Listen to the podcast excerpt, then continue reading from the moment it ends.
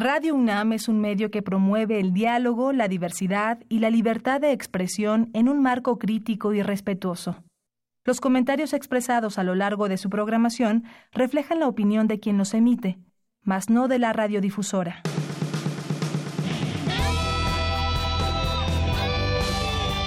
Prisma RU. Relatamos al mundo.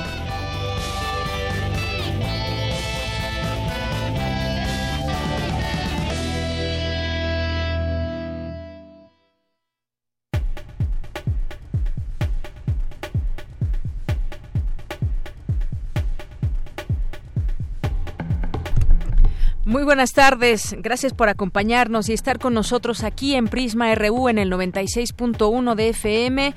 Relatamos al mundo y en, en www.radio.unam.mx. Es como siempre un gusto estar con todos ustedes al frente de estos micrófonos de Radio UNAM. Soy de Yanira Morán y también todo el equipo listo para llevarle hasta ustedes toda la información universitaria de México y del mundo, colaboradores y más aquí en esta frecuencia de aquí a las 3 de la tarde.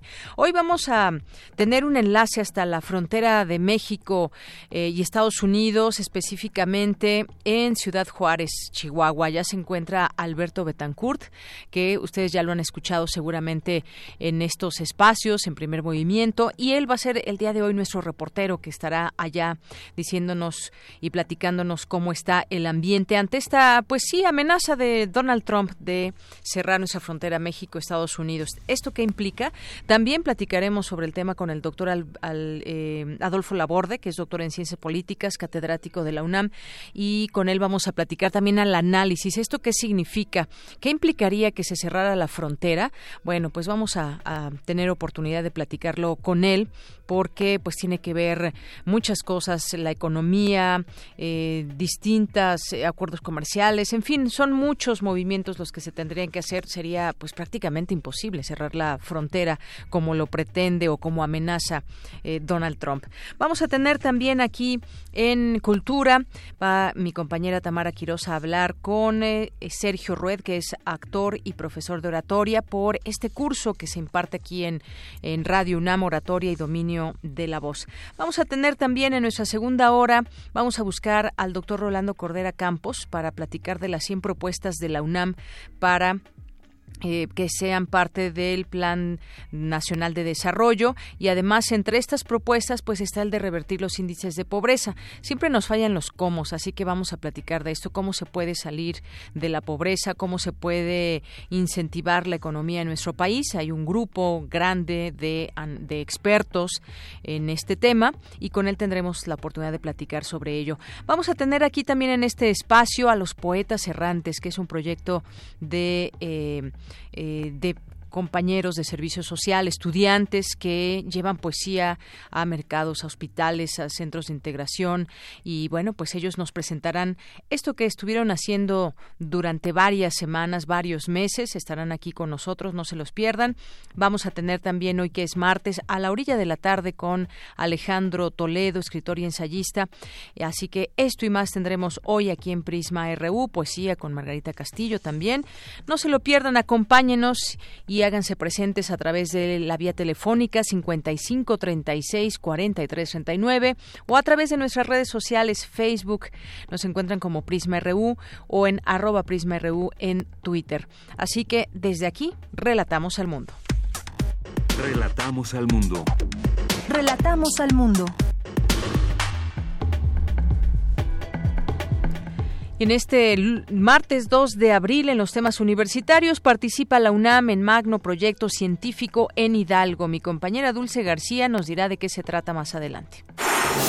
Jorge Carpizo fue clave en las mesas de negociación de los partidos políticos de cara a la reforma electoral de 1994, según Jacqueline Pechard. Más adelante, Cindy Pérez Ramírez nos tendrá aquí los detalles. Organizaciones sindicales se manifestaron en apoyo a las universidades en huelga. Más adelante, Cristina Godínez nos tendrá aquí la información. El informe de artículo 19, ante el silencio, ni borrón ni cuenta nueva, se propone reconocer las violencias a la libertad de expresión. Mi compañera Virginia Sánchez nos tendrá aquí la información. En los temas nacionales, el presidente Andrés Manuel López Obrador presentó el proyecto del Complejo Cultural Chapultepec, que abarcará 800 hectáreas y que dijo será el plan artístico y cultural más importante del mundo. Tras considerar que los técnicos de la Secretaría de Hacienda se quedaron cortos en la proyección de crecimiento para este año, el presidente López Obrador pronosticó que el país crecerá 2%. La Cámara de Diputados decidió aplazar indefinidamente el análisis del dictamen sobre la reforma educativa hasta que se agote el diálogo con legisladores y con los líderes de la CENTE. La transferencia de todos los documentos históricos del extinto Centro de Investigación y Seguridad Nacional al Archivo General de la Nación para consulta pública tardará hasta cuatro años. En los temas internacionales, después de afirmar lo contrario, este martes el presidente estadounidense Donald Trump destacó que su gobierno, eh, que el gobierno de México está deteniendo a migrantes centroamericanos en la frontera sur. El Papa Francisco dijo que la Iglesia Católica tiene que reconocer la historia de dominación masculina y abuso sexual de mujeres y niños a fin de reparar su imagen entre los jóvenes o de lo contrario podría convertirse en un museo. Hoy en la UNAM, ¿qué hacer y a dónde ir? La Facultad de Ciencias Políticas y Sociales de la UNAM te invita a la mesa de análisis Miradas a la Reforma Constitucional Cubana, bajo la coordinación del doctor en Ciencia Política Nayar López Castellanos, especialista en estudios latinoamericanos. La cita es hoy, en punto de las 17 horas, en la sala Isabel y Ricardo Pozas de la Facultad de Ciencias Políticas y Sociales en Ciudad Universitaria. No te puedes perder la presentación de grupos artísticos de la Escuela Nacional Preparatoria con el tema de la danza la imagen, tiempo y movimiento, que se llevará a cabo a partir de hoy y hasta el próximo 4 de abril en punto de las 18 horas en el Teatro Carlos Lazo de la Facultad de Arquitectura. La entrada es libre y el cupo limitado. Como parte de las actividades conmemorativas por el 80 aniversario del nacimiento del personaje icónico de Batman, TV UNAM organiza el ciclo de cine Murciélagos y Vampiros. Hoy no te puedes perder la película El Murciélago, que aborda la historia de un asesino maníaco que persigue a los inquilinos de una casa de verano y se involucra misteriosamente en un caso de fraude. Sintoniza la señal de TV UNAM por el canal 20.1 de televisión abierta en punto de las 22 horas.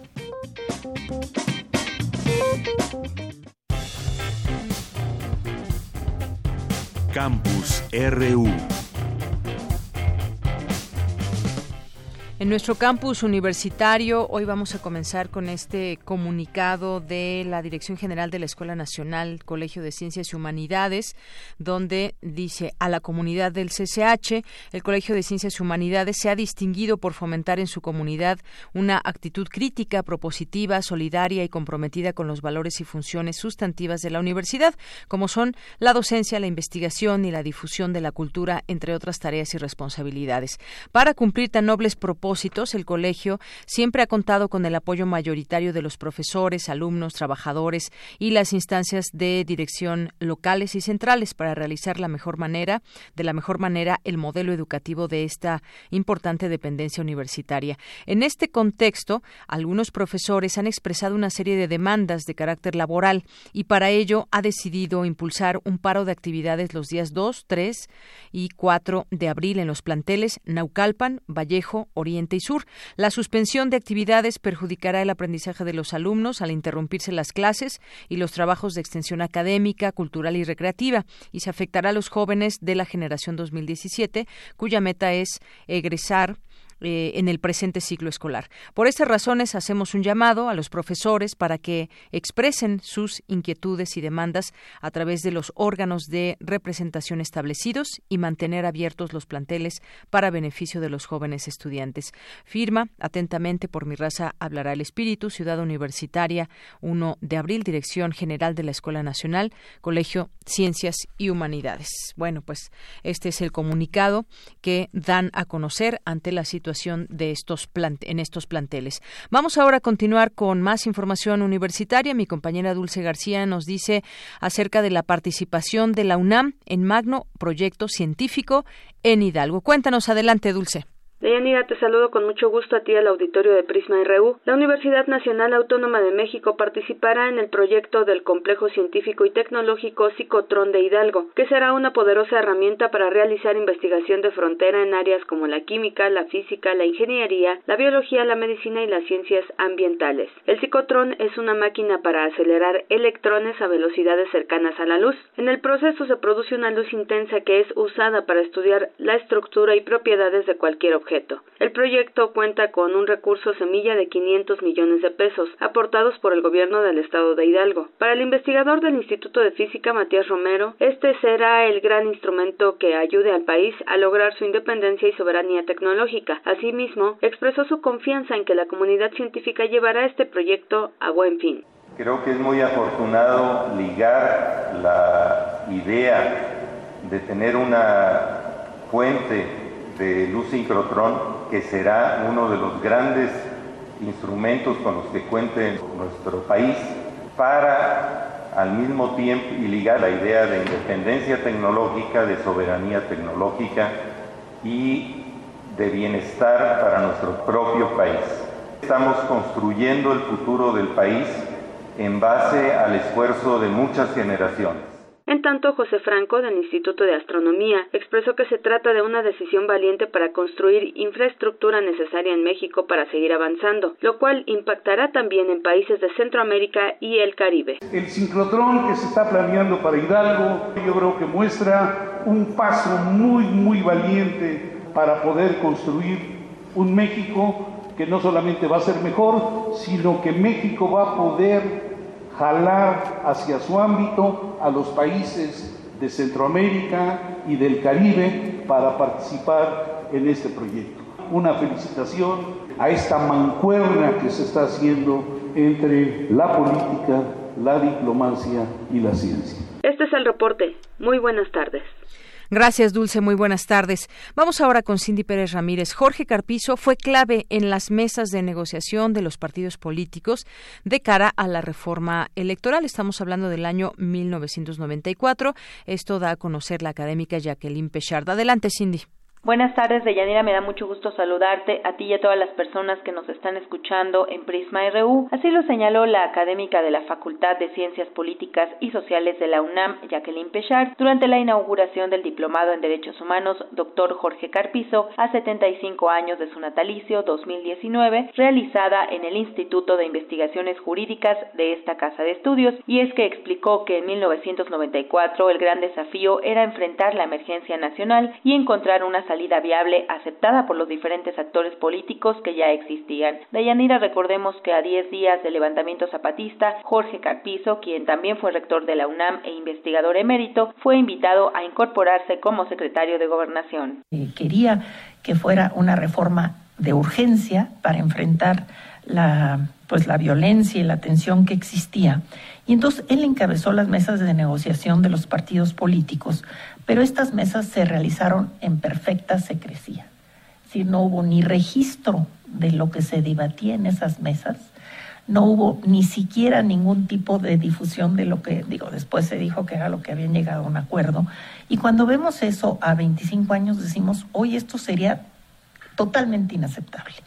Sin embargo, en aquellos momentos era tan grave la situación que se veía, que se veía, que se vivía, que entonces pues esta fue una de las claves que Carpizo pidió que se mantuviera en secreto y bueno, vale la pena señalar que los actores políticos aceptaron ese compromiso de no estar filtrando información sobre lo que estaban discutiendo y Carpizo lo que hizo a cambio fue comprometer al gobierno y a su partido para que después de las elecciones del 94 se continuara con el proceso de reforma electoral. En el acto también estuvo Luis Raúl González Pérez, presidente de la Comisión Nacional de los Derechos Humanos, quien recordó la labor de Jorge Carpizo como primer ombudsman. La autoridad moral de Jorge Carpizo, que sin estar institucionalizada, la autonomía de la Comisión Nacional de Derechos Humanos que se eh, adquirió en 1999, pues baste asomarse a lo que fue el trabajo en los dos años y medio que Jorge presidió la Comisión Nacional de Derechos Humanos, para darnos cuenta que en los hechos ejerció esa autonomía En todo este proceso fue clara la dirección y sentido que determinó Jorge como defensor de esa dignidad y constructor de instituciones en y para la democracia. Para él un sistema político se define y se caracteriza, más allá de los aspectos ideológicos de la propaganda, de los mecanismos clásicos para alcanzar el equilibrio y los límites al poder, y de su ostentación como democracia, por el reconocimiento y protección real a los derechos humanos. Ahí estaba la esencia de su pensamiento. No hay que dejarse confundir. Donde los derechos humanos no se respetan, decía, no existe la democracia, sino el reino de la fuerza y de la tiranía. Este es el reporte que tenemos de Yanira. Muy buenas tardes.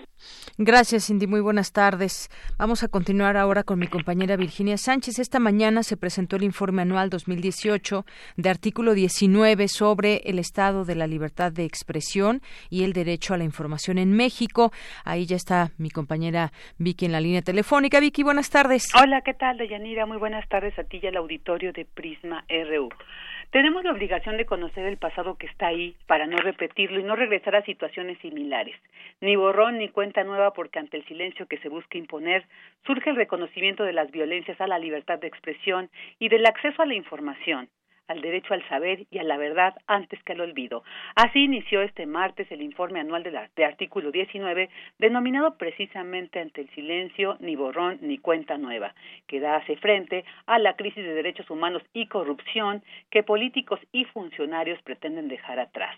Ana Cristina Ruelas, directora de Artículo 19 de México y Centroamérica, señaló que una transformación verdadera será aquella que reconozca y se haga cargo del pasado, por lo que en este informe se pretende dar cuenta de una serie de factores que el Estado utilizó y utiliza para provocar el silencio. Escuchémosla. El primer factor es el miedo que provoca la violencia. Los últimos seis años se llevaron las palabras de cientos de periodistas que fueron agredidos una y otra vez. Los medios dejaron de contarnos lo que sucede allá afuera. Las y los periodistas tuvieron que renunciar a su nombre, volverse anónimos, para seguir informando o bien amordazarse. En este sexenio, las voces de 47 periodistas callaron cuando fueron asesinados. El país que dejó Peña Nieto se convirtió en el más violento para ejercer el periodismo en el continente. A lo largo de su sexenio se cometieron 2.502 agresiones y aun cuando los números son suficientes para causar indignación, no reflejan por sí mismos el terror al que se enfrenta la prensa en este país. Este informe detalla que en 2018 se cometieron 544 agresiones, nueve asesinatos a periodistas y dos asesinatos a voceadores. De este total, 230 de las agresiones fueron cometidas por funcionarios del Estado y de estas, el 41% por autoridades estatales, el 40% por autoridades municipales y el 19% por autoridades federales. A continuación, Ruela señala las entidades federativas con mayor registro de violencia. Las entidades federativas con mayor número de agresiones en este año fueron Veracruz, Coahuila, Puebla, Ciudad de México y Oaxaca.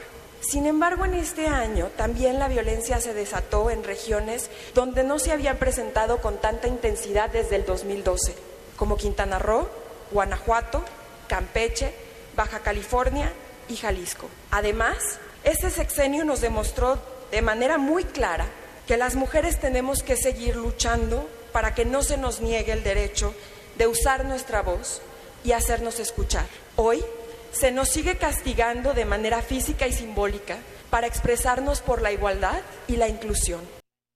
Al respecto, artículo 19 documentó que de 2013 a 2018 la violencia contra mujeres periodistas aumentó 512%. Otro factor que señaló es el de la cultura del engaño, la maquinación y la ocultación, por lo que Ruela señaló que también en el actual gobierno no se han dado a conocer las medidas y políticas para enfrentar la crisis de violencia contra periodistas. De hecho, de más de 1.440 investigaciones, solo se han emitido 10 sentencias. Asimismo, hizo un llamado al presidente Andrés Manuel López Obrador a reconocer la polarización que se está generando, a no impulsar un discurso contra la crítica y ser un mandatario que genere unión. Este es el reporte de Yanira. Gracias, Vicky. Muy buenas tardes. Buenas tardes. Bien. Porque tu opinión es importante, síguenos en nuestras redes sociales, en Facebook como Prisma RU y en Twitter como arroba PrismaRU. Prisma RU. Relatamos al mundo. Continuamos y les habíamos dicho cuando inició el programa que estaríamos haciendo o platicando sobre el cierre de la frontera México y Estados Unidos, esta amenaza que hace el presidente de ese país, Donald Trump.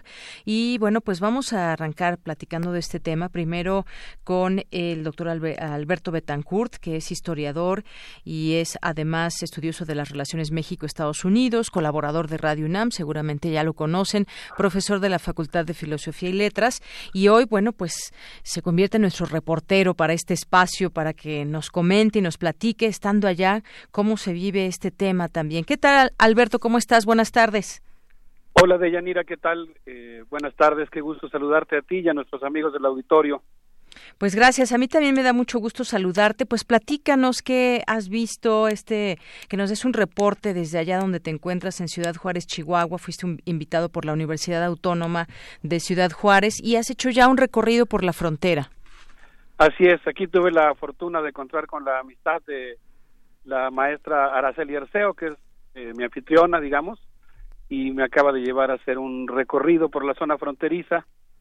Eh, en este momento estamos en el, pues podríamos decir, histórico y legendario barrio conocido como Puerto de Anapra. Es un asentamiento, digamos, irregular que nació prácticamente con el siglo XX, una de las colonias de mayor tradición, muy cerca del, de la parte del desierto que se conoce como el Cerro del Cristo Negro, en donde lamentablemente, escuchaba ya un poquito de la nota anterior, en donde lamentablemente pues se encontraban muchos de los cuerpos de las mujeres que fueron asesinados en esta ciudad.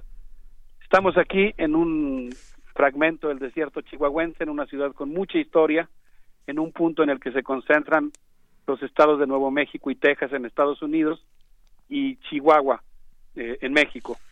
Yo llegué desde el día domingo y me tocaron, me, ha tocado ver algunas de las repercusiones que han tenido las eh, acciones migratorias que está desarrollando el presidente de Estados Unidos, Donald Trump, para empezar el domingo, por ejemplo, cuando el cruce en uno de los dos puentes que se encuentran aquí en la ciudad normalmente lleva entre 45 minutos y una hora y cuarto, las personas tardaron entre 5 y 6 horas para poder cruzar la frontera.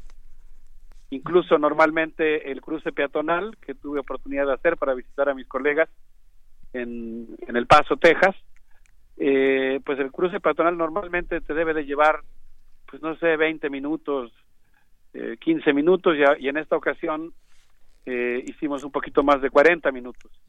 Lo que han hecho es que están cerrando parcialmente la frontera, digamos que si había 14 agentes, 14 filas para permitir la entrada, pues ahorita hay tres o cuatro.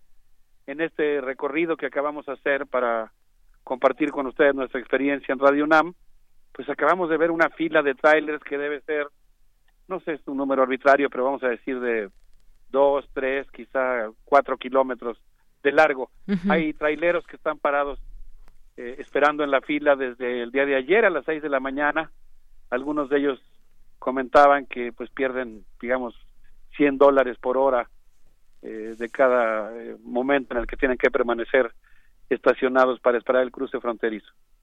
Así es, y es que pues eh, son muchas implicaciones, no solamente se trata de decir vamos a cerrar la frontera, todo lo que significa esto, eh, parte de lo que nos estás platicando, se ha hecho muy lento esta eh, manera o esta, este tiempo para cruzar la frontera, ahí están estos camiones, estos traileros que están parados desde el día de ayer, se está afectando por lo menos ahora en tiempo, pero trae otras implicaciones como también el tema de la economía, se habla ya del, del el sector manufacturero de la zona, es decir, hay distintas cosas que de las cuales deberíamos también de ir platicando poco a poco, pero por lo pronto, pues está esto que es en lo inmediato, Alberto, que es el alentar, el alentamiento del cruce normal que hay allá en la frontera. Sí, eh, platicaba yo aquí con mis colegas historiadores de esta ciudad, de la que por cierto es originario el gran historiador Alfredo López Austin. Eh, estaba yo platicando aquí con mis colegas ellos me decían que aquí de alguna manera el capital transnacional implantó lo que podríamos llamar la religión del control de tiempos y movimientos. Aquí las maquiladoras trabajan siete días, 24 horas, siete días de la semana. Se puede decir que el parque industrial maquilador eh, que absorbe una buena parte de la migración de la fuerza de trabajo migrante, eh, nunca descansa y requiere de mucha precisión en sus movimientos para poder cumplir con su sed de reproducción del capital. Así que pues es paradójico, pero en buena medida esta amenaza que el presidente Trump está blandiendo contra nuestro país y que pues está implementando de manera parcial, eh, está teniendo efectos muy importantes en la economía tanto de México como de Estados Unidos. Efectivamente, aquí pues hemos estado muy atentos a esta noticia y bueno, tiene que ver, por ejemplo, el comercio con México que supera eh, los 1.7 mil millones de dólares diarios el comercio México-Estados Unidos. El efecto económico, decía, puede ser desastroso. Eh, cerrar las fronteras clausuraría también muchas empresas estadounidenses. No solamente es un tema que afecta, afectaría a México, afecta por supuesto a Estados Unidos y nos seguimos haciendo esa pregunta de si se puede realmente cerrar la frontera. Pero esto es algo que iremos viendo. Ya hoy matiza un poco el discurso donde dice que México empieza a ser cosas para que los migrantes no lleguen hasta la frontera con Estados Unidos, pero pues eh, por lo pronto sus declaraciones eh, fueron de, de susto, quizás si lo tomamos como una más de sus ocurrencias, pero ¿qué implica cerrar la frontera finalmente, no? Claro, mira, eh, no, no puedo dejar de comentar porque me ha impactado mucho advertir o poder constatar una de las prácticas de, de, las, de los juarenses de los habitantes de esa ciudad que pues han desarrollado una sensibilidad y una solidaridad extraordinaria. Ciudad Juárez es una ciudad donde la población es lo que Guaventura de Sousa Santos llama cosmopolita proletaria, ¿no? Tiene una conciencia de, digamos, de la condición humana de los migrantes, que pues la verdad es que nunca falta una casa, una capilla, una biblioteca, una escuela, en donde los cuarenses ofrecen su solidaridad a los migrantes. Me ha tocado ver unas escenas que pues a mí me han estrujado el corazón. Eh, el día que estaba yo cruzando el domingo, por ejemplo, me tocó ver cómo la patrulla fronteriza conducía una línea, supongo yo que de migrantes eh, esposados, con las manos atadas a la espalda, con cintas, descalzos. Eh, me decían, eso sí no lo constaté yo personalmente, que en este momento los centros de detención de migrantes de aquel lado en El Paso están saturados y de hecho el día de hoy van a empezar a redistribuirlos a otros centros de detención. Hoy en este recorrido que acabamos de hacer hace unos minutos vimos a las familias de migrantes cruzando eh, la especie de viaducto, digamos que que va paralela al cruce fronterizo. Allí está el bordo, es por cierto un espacio para ciclistas muy muy famoso porque es muy largo eh, hay muchas liebres, orejonas que están ahí eh, poblando el lugar, tortugas con caparazón blando. Es un lugar interesante, pero nos tocó ver escenas pues muy conmovedoras porque vimos a los migrantes, quién sabe desde dónde vengan, con sus niños de brazos, cruzando, eh, en este caso ya como el agua se administra de manera binacional, el cauce del río Bravo es muy bajito, pues cruzando ese riachuelito y esperando a ser detenidos por la patrulla eh, migratoria ya en el territorio estadounidense. Es muy impresionante ver el sufrimiento de los de los migrantes y pues la falta de sensibilidad del gobierno de los Estados Unidos. Bien, pues justamente eso es lo que lo que también debemos eh, pues tratar de entender qué está sucediendo en una frontera como esta donde tú te encuentras. Este concepto que decías cosmopolita proletaria pues tiene que ver con pues todas esas nacionalidades que muchas veces quedan varadas ahí en centros de detención o que pues bueno están esperando esperando poder recibir alguna señal del otro lado quizás para poder cruzar la, la frontera, mucha gente que pues trae lo básico, nada más eso, lo básico y que pues sí, espera algún momento para que quizás ya tenga algún contacto y pueda ser trasladado hasta Estados Unidos o simplemente pues esperando quizás alguna oportunidad, porque hay gente que llega a la frontera y no tiene algún familiar en Estados Unidos. Exactamente, sí, ya, sabes que de repente pues está en los lugares hablar con tus colegas, hacer investigación, pues te, te hace advertir cosas que no veías en el papel o desde lejos. Aquí me estaban explicando, por ejemplo, que pues ahora hay una migración muy importante de los lugares, digamos, previsibles, El Salvador, Honduras, Guatemala, pero también hay contingentes muy grandes de, cubanos, de venezolanos, y hay un eh, contingente importante también de migrantes de África, muchos de ellos, por ejemplo, provenientes del Congo y de Ghana. Y cada una de las diversas poblaciones tiene distintos grados de organización y distintos ingresos. Podríamos decir un poco bromeando que, que también en la migración hay clases sociales. Hay grupos, por ejemplo, en el caso de los cubanos, que llegan muy organizados. Hasta en eso se nota la influencia de, de la historia de Cuba, ¿no? Llegan organizados, bien pertrechados. Eh, organizados quiere decir que, no sé, eh, por ejemplo, están bien habituallados, tienen la ropa adecuada. Hace 15 días nevó aquí en Ciudad Juárez. Y pues ellos llegan bien. En cambio, pues no sé, los migrantes eh, salvadoreños, por decir algo, hondureños, pues andan ahí así con dos o tres sudaderas sobrepuestas de gente que se les regala por ahí en el camino. Así es, bueno, pues es parte de lo que se ve y por lo pronto pues te agradecemos el que hayas sido nuestros ojos y oídos en este tiempo ahí en la frontera y nos platiques de viva voz y tu experiencia propia, esto que sucede todos los días en una de las fronteras que tiene México con Estados Unidos. Alberto Betancourt, sí. Sí, si me permites un brevísimo comentario para despedirme. Me comentaban aquí mis eh, colegas historiadores que otro efecto que ha tenido la política de Trump es que mal que bien sí está despertando el racista que alguien lleva dentro en el otro lado. En general hay muy buena relación bilateral, hay muchos lazos de parentesco, de negocios, pero uno de los problemas del discurso de creación de chivos expiatorios del presidente Donald Trump es que pues sí aguijonea el racismo, que es una de las cosas que duele de esta actitud más reciente. Así es. Bueno, pues Alberto Betancourt, muchas gracias por estar con nosotros aquí en Prisma RU y platicarnos lo que sucede en esta frontera de México-Estados Unidos. Gracias a ustedes, Dayanira. Muy buenas tardes, un abrazo. Hasta luego. Alberto, Alberto Betancourt, historiador y profesor de Filosofía y Letras de la UNAM. Y continuamos. Porque tu opinión es importante, síguenos en nuestras redes sociales, en Facebook como Prisma RU y en Twitter como arroba PrismaRU.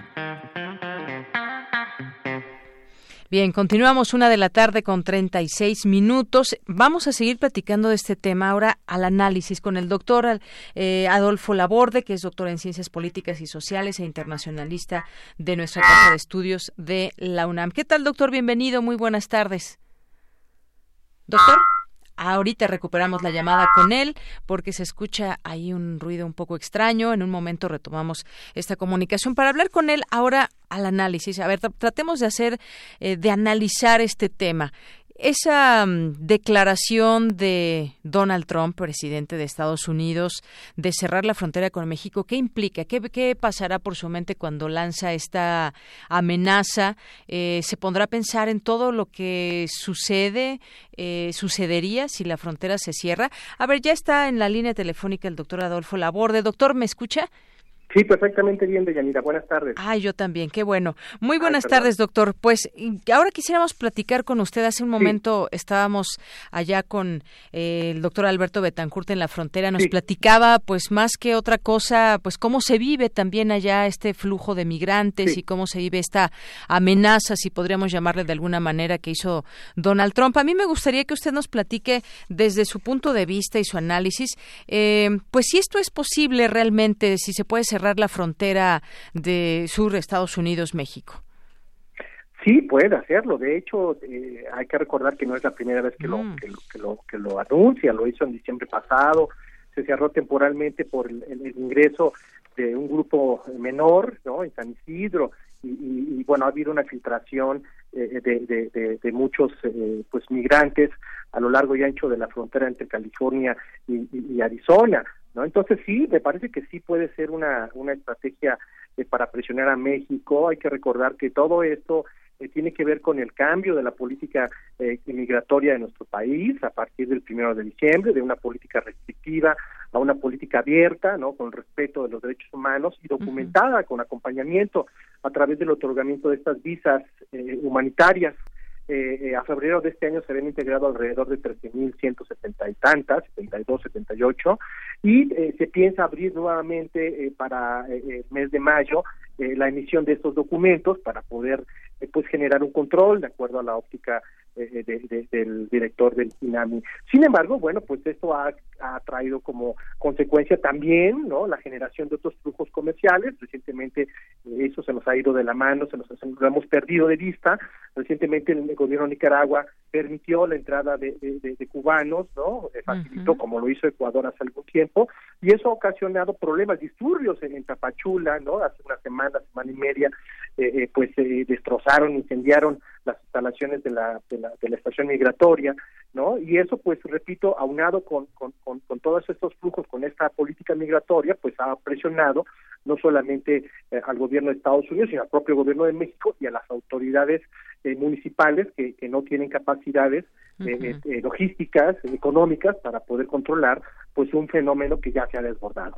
Así es. Y pero sin embargo, eh, doctor, si Trump decidiera cerrar la frontera con México, también hay muchas implicaciones. Entre ellas, frenaría pues toda la economía del sector manufacturero en la zona, por ejemplo. Sí. No, eh, tiene toda la razón. Eso hay que ponerlo en el contexto de un proceso de integración sectorial entre México, Estados Unidos y Canadá, ¿no? Hay, hay un proceso de, complementación en, términos de economías de escala, ¿no? Parte de la producción eh, eh, final se va a Estados Unidos o viceversa, se hace en México a través de la elaboración de esta eh, fragmentación productiva que, le ha dado competitividad a América del Norte y por supuesto eso es una gran, amenaza, sobre todo en, en, las manufacturas, sobre todo en la parte de la maquila, el sector automotriz, entre otros más, ¿no? Sin embargo, bueno, también el señor Trump está jugando políticamente y juega también con pues un sentimiento que se ha desarrollado no es de ahora, sino simplemente pues es un elemento taquillero, ¿no? Y además, bueno, pues esto va acompañado también, te, repito, de, de, de, que ya rebasaron las capacidades logísticas para atender a tanta gente, ¿no? Entonces, también es, hay que entender, yo no justifico la reacción del señor Trump, ni mucho menos de los habitantes que están en el otro lado de la frontera eh, sobre eh, qué piensan de, estos flujos irregulares, pero a veces sí me parece que, que, que, que no atender la dimensión eh, migratoria pues ocasiona problemas a los lugareños que a veces pues nosotros no lo vemos, ¿no? Yo conozco muy bien la región, de hecho este, estoy terminando el, postdoctorado en la Universidad de Arizona sobre este tema y viajo mucho de, de, de, de, Caléxico a Tucson y he estado en Texas y he estado en Nuevo México y eso es la, de algunos este, algunas personas que que no quieren, de hecho, descendientes de latinoamericanos o de mexicanos de segunda o tercera generación tienen una posición encontrada sobre el tema migratorio por un tema de regulación. No es un tema de que no quieran la migración, claro, hay gente nativista, hay gente que no que no que no nos quiere, pero hay otros que, que, que están en contra de estas políticas libres, ¿no? Que han puesto a México entre la espada y la pared. Así es. Y bueno, todo esto surge evidentemente del origen de todo esto es que se impide el paso de migrantes indocumentados. Por eh, otra parte, hoy llama la atención, el presidente de Estados Unidos aseguró que tras décadas de inacción del gobierno mexicano, ahora aprende un gran número de migrantes de origen centroamericano que intentan llegar a Estados Unidos. No sé si esto sea, pues ir suavizando un poco ese discurso o qué elementos tiene, porque bueno, sabemos que están pasando distintas caravanas desde hace varios meses y pues no tenemos a ciencia cierta y ni exacto dónde quedan todos estos migrantes. Algunos son deportados, se regresan, pero algunos otros se quedan en México. El año pasado se eh, repatriaron, se deportaron alrededor de 300.000 personas de, de, de, de, origen centroamericano, entre otras nacionalidades. El problema es que, que muchas de ellas, como no son no están controlados, se diluyen ¿no? y viven eh, de manera irregular, es población flotante en ciudades fronterizas y algunos otros, como en el caso de los haitianos, que hay que recordar que hace algunos años fue también un fenómeno importante por lo que pasó en Haití y después con el cruce por, por algunos países de la región, pues se diluyeron, ¿no? No, pudieron entrar, eh, llegaron bien y, bueno, pues parece que solamente tienen documentados a dos bien, entonces ¿dónde están los demás? Los demás, algunos pasaron y algunos otros se han integrado a las comunidades eh, fronterizas o en otros eh, en otras ciudades, ¿no? Eh, yo he visto muchos haitianos en Jalisco, en Guadalajara, por ejemplo, ¿no? y esto pues va a suceder nuevamente cuando no tienen, eh, este, no son visibles, ¿no? Y cuando no tienen este proceso regulatorio para, para que puedan trabajar. Entonces, eh, sí va a ser un problema también, porque eso, eh, al no estar insertados en los procesos productivos, también pueden generar presión social y, bueno, como en algunos casos, este crimen organizado, ¿no? Pueden ser víctimas del crimen organizado. y eso es el gran problema de no documentar a los flujos migratorios. Exacto, y bueno, pues ya ve lo que sucedió hace también, recuerdo que hace unas par de semanas, eh, de que supuestamente desaparecieron migrantes allá en Tamaulipas. Sí, sí, no, de hecho el, Instituto Nacional de Migración eliminó algunas garitas que están en la frontera y las trasladó a la parte eh, eh, de las ciudades fronterizas, bueno, y eso pues ha ocasionado un vacío de vigilancia donde donde pues son vulnerables estos estos contingentes de migrantes. Así es. Y doctor, paso rápidamente al tema diplomático también porque hemos visto este discurso, hemos escuchado el discurso de Donald Trump y también la respuesta del gobierno mexicano. Eh, insiste en mantener una relación de buena vecindad, no engancharnos en una confrontación ni en un pleito. Muchos quisieran ver al presidente también respondiéndole eh, al presidente Donald Trump, pero ¿cuál cuál debería ser también la postura de México como, como gobierno? Bueno, mira, ya lo, ya lo anunció, eh, no, no hubo mucho eco, de, hecho se, pensó en un paquete de ayuda de 10 mil millones de dólares para poder eh, solucionar las causas estructurales de la migración, que es la pobreza, la falta de oportunidades, la fragmentación social, que eso pues son características de la propia región de Mesoamérica. Entonces, ¿qué es lo que debería de hacer? Pues ser un poco más activo en el sentido de, de, hacer eh, fresca nuevamente esta propuesta, ¿no? Eh, proyectos y programas eh, emergentes y, también, pues como al estilo de los Estados Unidos o el señor Trump, ser más pragmático, ¿no? esto ya va a generar, pues, o ya está generando crisis humanitarias, ¿no? Y, mucha vulnerabilidad de estos grupos. Lo que podría hacer es proponer una solución pragmática temporal para poder, en lo que se soluciona la situación migratoria de estas personas, pues mantenerlos en, en, algunos campamentos, como se hizo ya, ya lo hizo la Comar, la de Refugiados, lo hizo con más de 100.000 guatemaltecos que huían de su país en la guerra de los 80, en el 81-82, y México tuvo un papel protagónico dándole refugio en lo que se, se, se, solucionaba su situación y la situación en Guatemala. Muchos de ellos regresaron, se repatriaron, otros quedaron, ya son mexicanos, pero eso ya lo hicimos, tenemos experiencia. Eso podría ser, podríamos, no hay recursos, vivimos en una austeridad republicana, ¿no? La, Cancillería tuvo una reducción de presupuestos, pero sí podríamos eh, pedir ayuda a las instancias internacionales que ya han tenido experiencia y que quizá tengan fondos extraordinarios para ello. Hablo de ACNUR, de, del Alto Comisionado de Naciones Unidas para los Refugiados, ¿no? Entonces, ahí podríamos establecer estrategias muy puntuales, ¿no? De, de bote pronto, porque la situación, la coyuntura así lo, lo demanda, para responder eh, un poco a las quejas del señor Trump que México no está haciendo nada, ¿no? Y posteriormente ya irnos a, los grandes eh, eh, programas de inversión que se piensan realizar en el sudeste mexicano, ¿no? No sé si sea el Tren Maya y la eh, refinería de dos bocas u otros programas productivos en, Mesoamérica, Centroamérica, para poder evitar que la gente salga de sus lugares de origen. Claro, porque de qué es un problema, lo es, porque está entrando gente, no se tiene ese control. Y algo que decía también el presidente de México, López Obrador, que es un problema también de Estados Unidos, de los países de Centroamérica, vaya, como si quizás debieran de reunirse entre los gobiernos y dar soluciones al respecto. ¿Qué le parece esta Sí, una gran cumbre de, regional que ya ha habido, ya ha habido visitas no solamente del director de, del Nacional de Migración a Centroamérica, ¿no? Ya hay algunos enviados, eh, también hay una declaración de, de, los encargados de la política hacia la región de Estados Unidos al respecto, pero bueno, una cuestión son los, las declaraciones y otra cosa ya son los programas emergentes, donde tendrá que haber fondos, coordinación para atacar este, este problema. Así es. Bueno, pues quedamos a la expectativa de todo esto. Sí se puede cerrar la frontera, es una pregunta que yo tenía y usted nos dice sí, sí, se puede cerrar, o evidentemente eso traería sus consecuencias, pero vamos a ver, todavía no sucede esto, lo que sí que pues ahí comenzaron a alentarse las cosas en la frontera, pero pues sí, una gran cumbre quizás pueda ser la solución a todo esto. Vamos a seguir pues de cerca el tema, como siempre tratamos de hacerlo desde el análisis y viendo pues las opciones que se tienen como gobierno por lo pronto de México, que se viene encima en todo caso un, problema.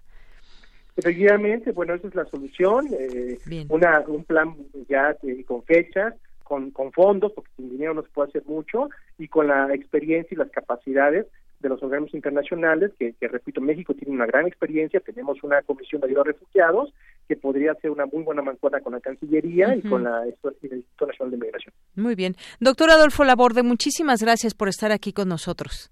No, para servirles. Muchas gracias. Muy buenas tardes. Hasta luego. Hasta luego. Pues ahí el doctor Adolfo Laborde, doctor en Ciencias Políticas y Sociales e internacionalista de la UNAM.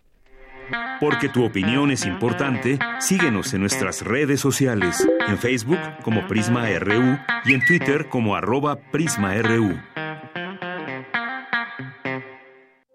Queremos escuchar tu voz. Nuestro teléfono en cabina es 55 36 43 39.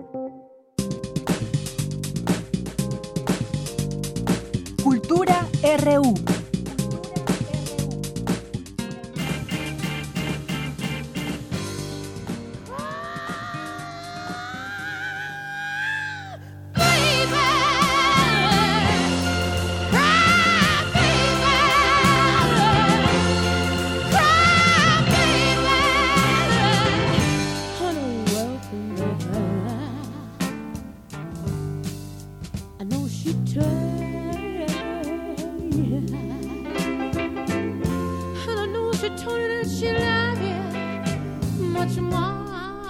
Bien, pues ya empezamos la sección de cultura. ¿Qué tal, Tamara? Muy buenas tardes.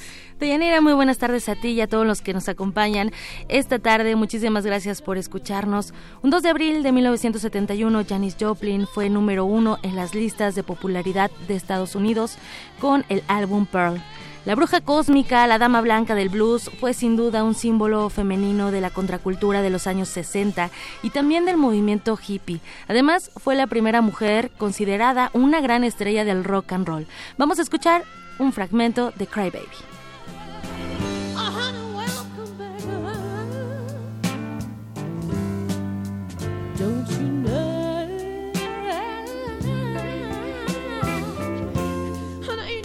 Dedicado también a todas las brujas que nos escuchan a través de esta frecuencia. Tenemos información, información muy importante. Como muchos de ustedes saben, aquí en Radio UNAM siempre hay actividades artísticas y culturales, teatro, danza, conciertos en vivo y también cursos o talleres. Y justo el próximo jueves 4 de abril inicia el curso de oratoria y dominio de la voz.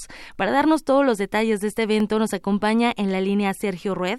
Él, además de impartir el curso, es actor, conferencista, también es dramaturgo, compositor musical y director de escena. Sergio Rued, bienvenido a este espacio. Muchas gracias por acompañarnos.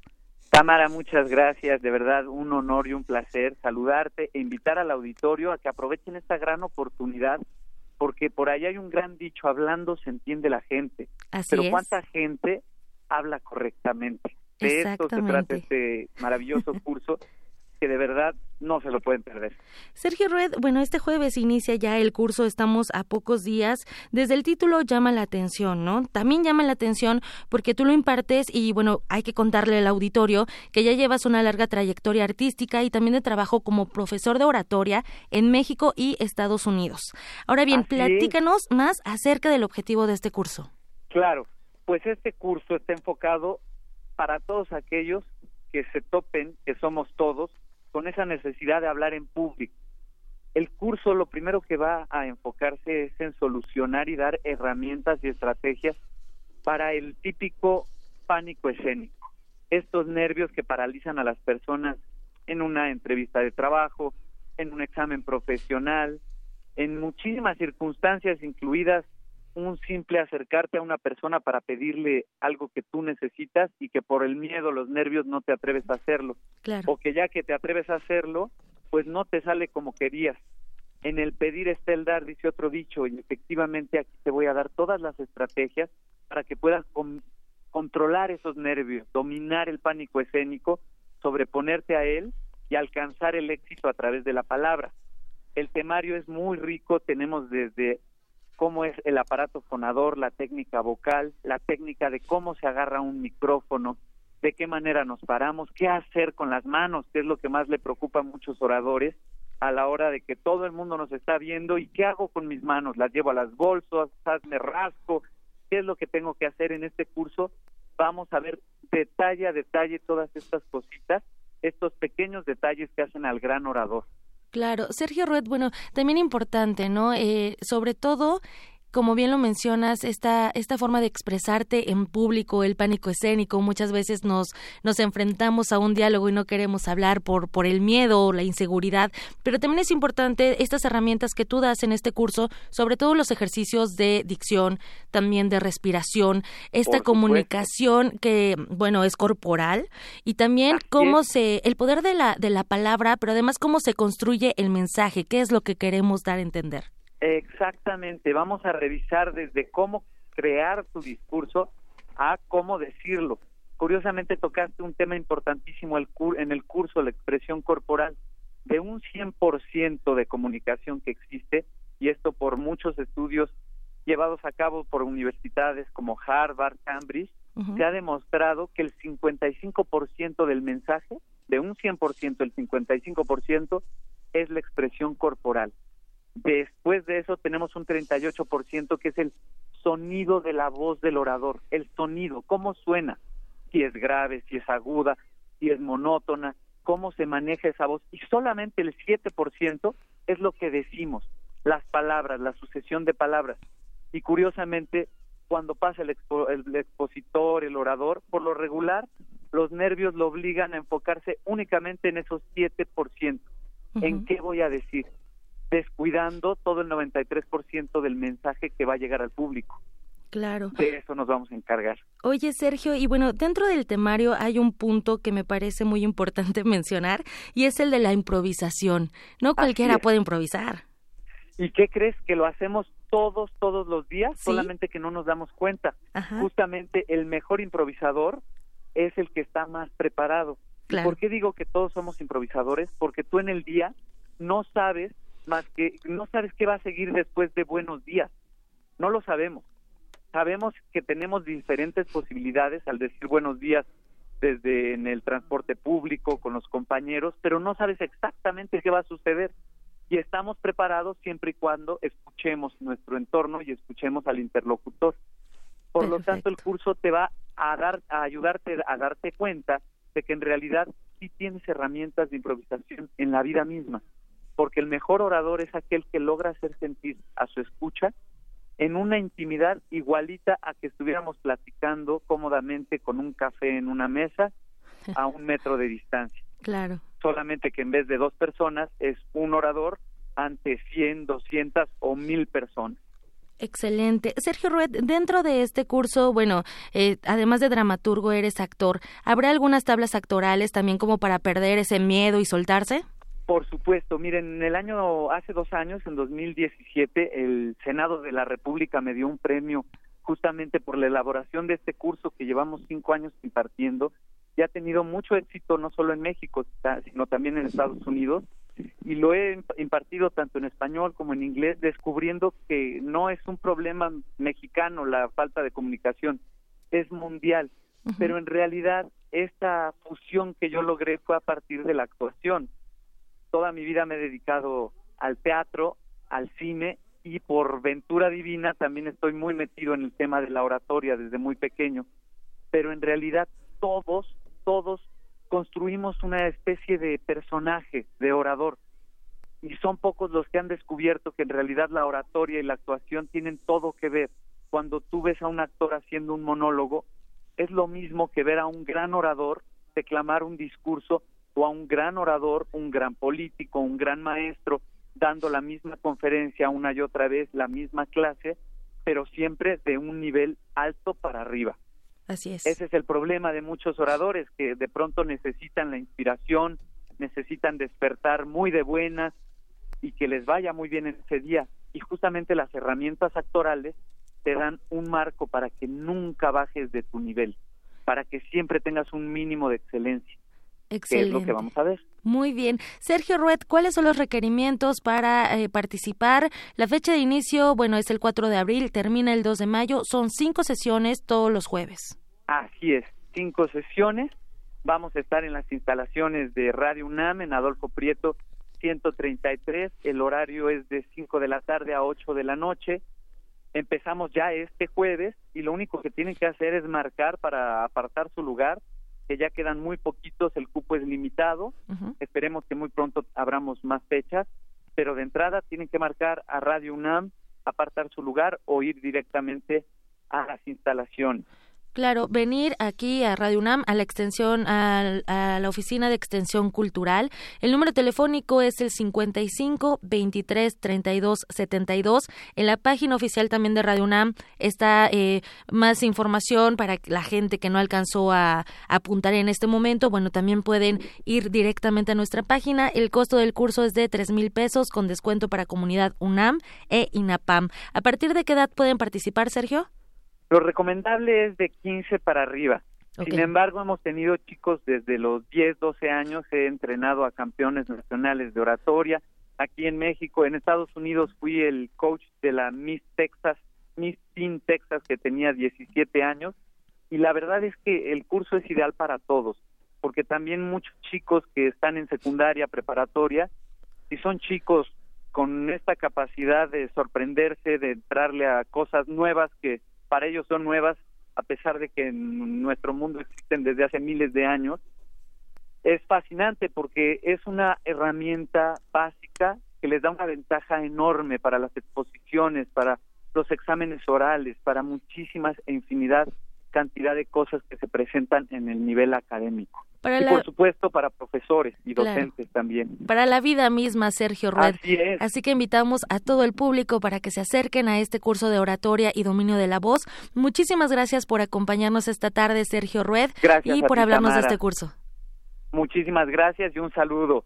Gracias igualmente. Muy buena tarde. Muy buena tarde. Y bueno, ya para finalizar, queremos que se vayan a disfrutar de la ópera. Bueno, también recordarles que pueden ingresar a la página de Radio UNAM si quieren saber más de este curso. Y para que se vayan a la ópera, les cuento que en el Palacio de Bellas Artes se está presentando El amor distante de la compositora finlandesa Kaya Saariaho. Y bueno, esta ópera se, se estrenó el 15 de agosto de 2000 en el Festival de Salzburgo en Austria y el 31 de marzo se estrenó en México. De hecho, es la primera vez que se presenta a nivel Latinoamérica y el recinto que la alberga es el majestuoso Palacio de Bellas Artes. Conversamos con Alonso Escalante, él es director de la Ópera de Bellas Artes y él nos hace la atenta invitación, así que escuchemos. Estimados amigos de Radio UNAM, los invitamos a que nos acompañen a las funciones que estaremos presentando en el Palacio de Bellas Artes de este estreno en Latinoamérica de la ópera El amor distante, La Meur de Loin en francés, de Kaya Sariajo. Estas funciones correrán a cargo de la Compañía Nacional de Ópera y tendrán como elenco al barítono finlandés Jago Cortecangas, a la soprano polaca Agnieszka Slavinska y Carla López Especial, mezzosoprano mexicana. Con ellos el y la Orquesta del Teatro de Bellas Artes, dirigidos todos por el maestro José Areán, bajo la dirección escénica de Mauricio García Lozano. Presentaremos cuatro funciones los días 31 de marzo, 2, 4 y 7 de abril. Allí los esperamos. Gracias, Alonso Escalante. Y bueno, si quieren conocer la historia que se desarrolla a través de cinco actos, tenemos cinco pases dobles para el jueves 4 de abril a las 8 de la noche. Tienen que venir por sus boletos aquí a Radio UNAM, a la Subdirección de Información, hoy mañana o hasta el jueves.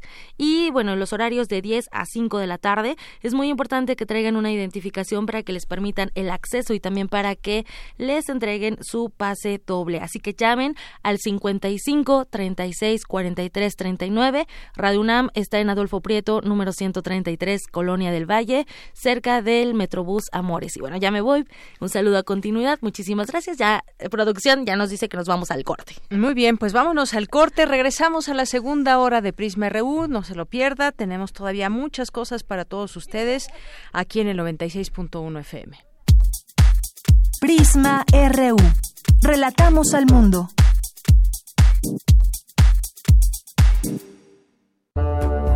...2019...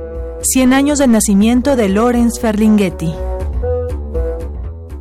Ven y acuéstate conmigo. Ven, Acuéstate conmigo y sé mi amor. Amor, acuéstate conmigo. Acuéstate conmigo bajo el ciprés, sobre el pasto dulce donde el viento reposó, donde el viento comió. Ven y acuéstate conmigo mientras pasa la noche, toda la noche conmigo, hasta quedar hartos haremos el amor. Dejarás que mi lagarto te hable a ti, Dejarás que conversen nuestros yoes toda la noche bajo el ciprés sin tener que hacer el amor. Lorenz Ferlinghetti, 96.1 FM. Radio UNAM. Experiencia sonora.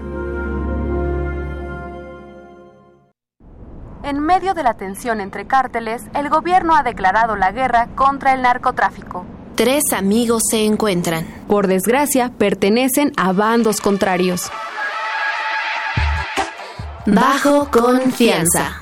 Una obra de Iván Arismendi dirigida por David Herz para los que gustan de la acción, el cancán y las historias de enredos. Los esperamos todos los martes de abril a las 8 de la noche en la sala Julián Carrillo. Adolfo Prieto 133, Colonia del Valle. Radio UNAM, Experiencia Sonora.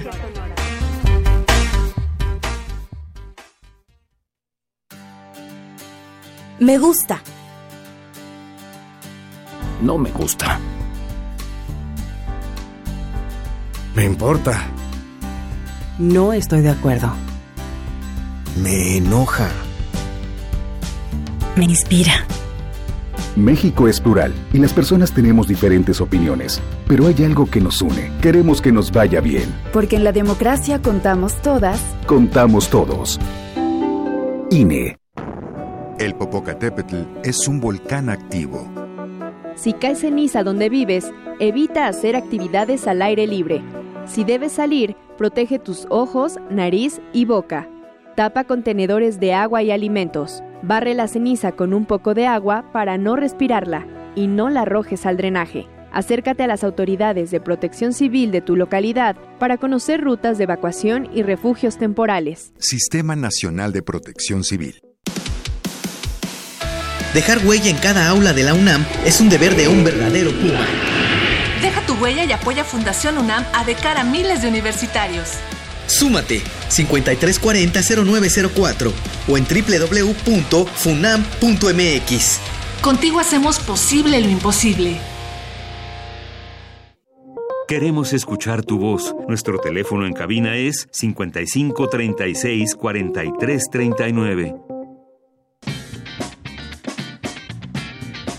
Mañana en la UNAM, ¿qué hacer y a dónde ir?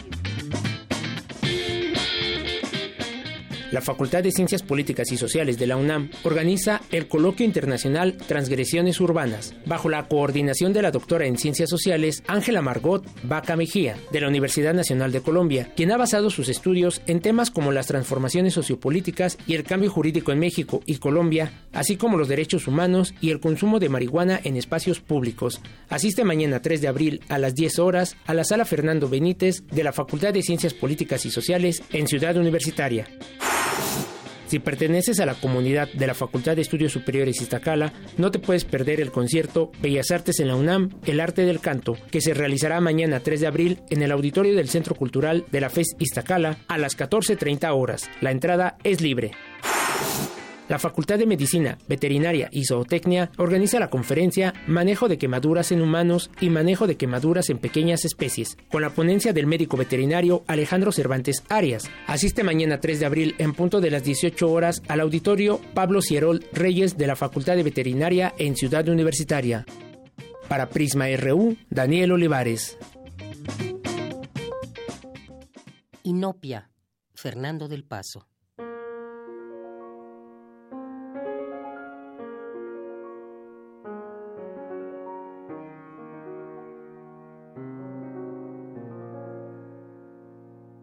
He despilfarrado el arco iris. Las golondrinas que tenía destinadas a varios poemas están en números rojos. Mi cuenta de atardeceres está congelada.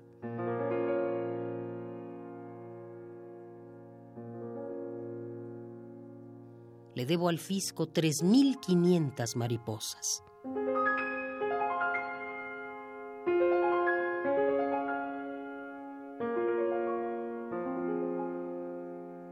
Inopia, Fernando del Paso.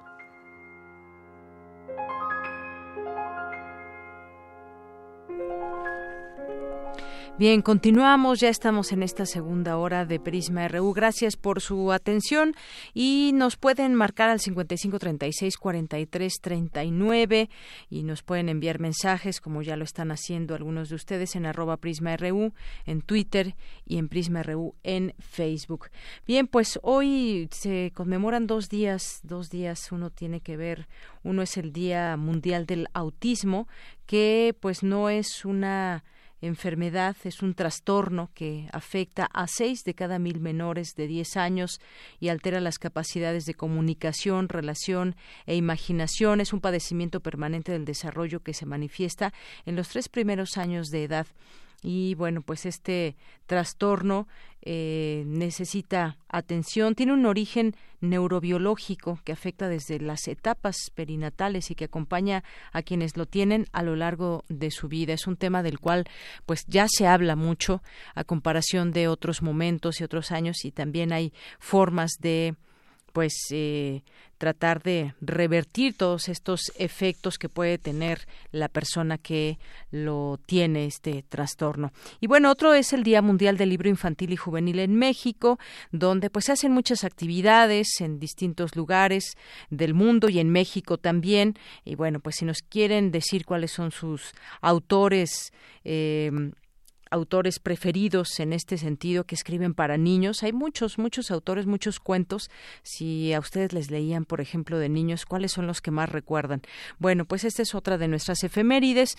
Y bueno, pues también mandar saludos aquí a quienes nos están escribiendo en nuestras redes sociales, como Carlo, Carlos Río Soto, eh, también eh, Historia Suayez, que nos escriben por aquí formando historiadores desde 1979 y lo pueden seguir esta cuenta East-SUA. Aquí están también. Les mandamos muchos saludos a José Luis León, a Román Hernández Garci, también muchas gracias a Beca Ganesh Delguera, BLK, escuchando los saludos. Muchos saludos también para ti, BLK. Beca Ganesh nos dice, a veces la transmisión no es, no es muy buena, afortunadamente hoy se escucha muy clara y nítida la señal, siempre escuchándolos. Saludos Muchos saludos también para ti. Un abrazo, Beca Ganesh. Eh, Bere Peña también. Margeven, que nos dice Prisma RU y Mundos Posibles. Una excelente combinación. Esto por la colaboración que tuvimos aquí con Alberto Betancourt. Gracias y saludos, Margeven. Fernanda. También Alejandro Toledo, que en un momento más estará aquí con nosotros. Oscar, que nos dice qué clase de electorado es al que piensa atraer Trump con el hecho de cerrar eh, la frontera, de crear el muro. Nos dice también con esas acciones peligrosas, Bernie Sanders puede atraer electorado afectado con las consecuencias de cerrar la frontera, pregunta. Y también eh, nos envía saludos Paloma G. Guzmán, Saúl Bolaños, Oscar, que nos dice los habitantes americanos que viven cerca de la frontera apoyan el muro. ¿Cómo ven los americanos que viven en la frontera las políticas de Trump? ¿Quiénes realmente apoyan el muro en Estados Unidos? Y nos dice también que la estrategia de AMLO de prudencia ante los dichos de Trump es la correcta, pregunta, o es peor que la anterior política exterior de los anteriores presidentes. El Zarco también aquí presente, muchas gracias.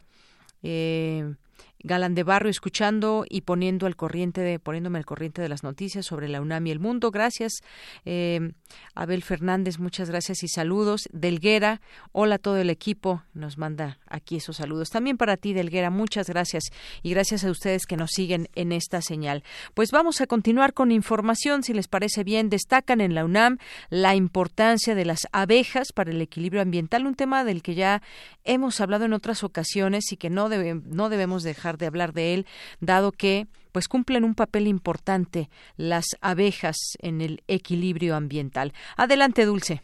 Deyanira, muy buenas tardes a ti al auditorio de Prisma RU. La desaparición y exterminación de las abejas va en aumento. El avance de la industrialización o el uso de tóxicos son algunas de las razones por las cuales contamos con menos animalitos de estos en el planeta. Según las más recientes estadísticas de Greenpeace en Estados Unidos, la desaparición de abejas ha llegado a 42% entre abril de 2014 y abril de 2015. ¿Pero por qué son importantes las abejas? Pues porque son los agentes polinizadores más relevantes del ecosistema. Así lo explicó la maestra Teresa Castillo Martínez, académica de la Universidad Autónoma de Chapingo. En el mundo podemos encontrar alrededor de 20.000 especies de abejas, desde abejas que comúnmente conocemos como lápiz melífera, que es la que comúnmente vemos en las plantas, eh, pecoreando, ya saben, eh, pecoreando néctar o recolectando polen. Entonces ellas son las que comúnmente conocemos. Pero aparte de ellas hay diversas abejas con aguijón, sin aguijón, pequeñas, grandes, etcétera. Incluso han escuchado hablar de las abejas meliponas igual es otro mundo. Al hablar de la importancia de las abejas, en el Museo de Ciencias Universum, Teresa Castillo refirió que de cada 10 cosas que comemos, al menos 5 han tenido acción directa de las abejas en un 75 u 80%. Lo que es la apicultura moderna, nosotros hacemos cambio de abejas reinas cada año.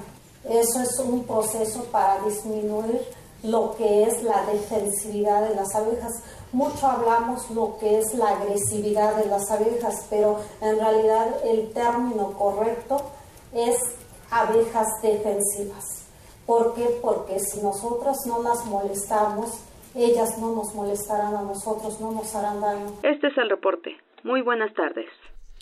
Gracias, Dulce. Muy buenas tardes. Vamos ahora con Cristina Godínez. Organizaciones sindicales se manifestaron en apoyo a las universidades en huelga. Adelante, Cristina. De Yanira Auditorio de Prisma RU, buenas tardes. Afuera de la Cámara de Diputados tuvo lugar un mitin en el que distintas organizaciones sindicales manifestaron su apoyo y solidaridad con las agrupaciones universitarias en huelga. Una es la Universidad Autónoma Metropolitana, que desde el primero de febrero puso las banderas rojinegras. Ellos exigen un incremento salarial del 20%. Escuchemos a Gilberto Robles del Sindicato Independiente de la UAM. Darle una salida digna a este conflicto que viven las cinco huelgas. Pero nosotros como trabajadores de la Universidad Autónoma Metropolitana resistiremos, resistiremos esta embestida del nuevo régimen que no quiere resolver este conflicto y esencialmente a María Luisa Alcalde, que ya lo escucharon aquí, se dedica a viajar y a no solucionar los conflictos en huelga existentes en ese país y principalmente el problema del sindicalismo universitario. Por parte del Colegio de Posgraduados habló Enrique González García, su secretario general. Desafortunadamente hoy con los nuevos lineamientos de este nuevo gobierno, pues se dan cuenta, ya marcó ciertos parámetros para que sean aplicables a las diversas universidades, como son los salarios del 3.35, el 1 ciento en prestaciones. Nosotros siempre nos hemos estado homologando con nuestros compañeros del Situán, por lo que nosotros en las mesas de negociaciones hemos manifestado el aceptar el 3.35, el 1.8% en prestaciones y que nos apliquen el 3% de ajuste tabular. En tanto, Agustín Rodríguez Fuentes, secretario general del Estunam, manifestó todo su apoyo por las justas demandas de las instituciones en huelga. El respaldo total a las universidades públicas y estamos en este acto reclamándole a quienes pueden fácilmente resolver las demandas de nuestros compañeros universitarios en huelga. Más presupuesto. Se requiere de más presupuesto. Y tienen en sus manos la posibilidad de resolverlo, creando una partida extraordinaria adicional a lo ya aprobado. Deyanira, este es mi reporte. Buenas tardes. Gracias, Cristina. Muy buenas tardes. Internacional RU.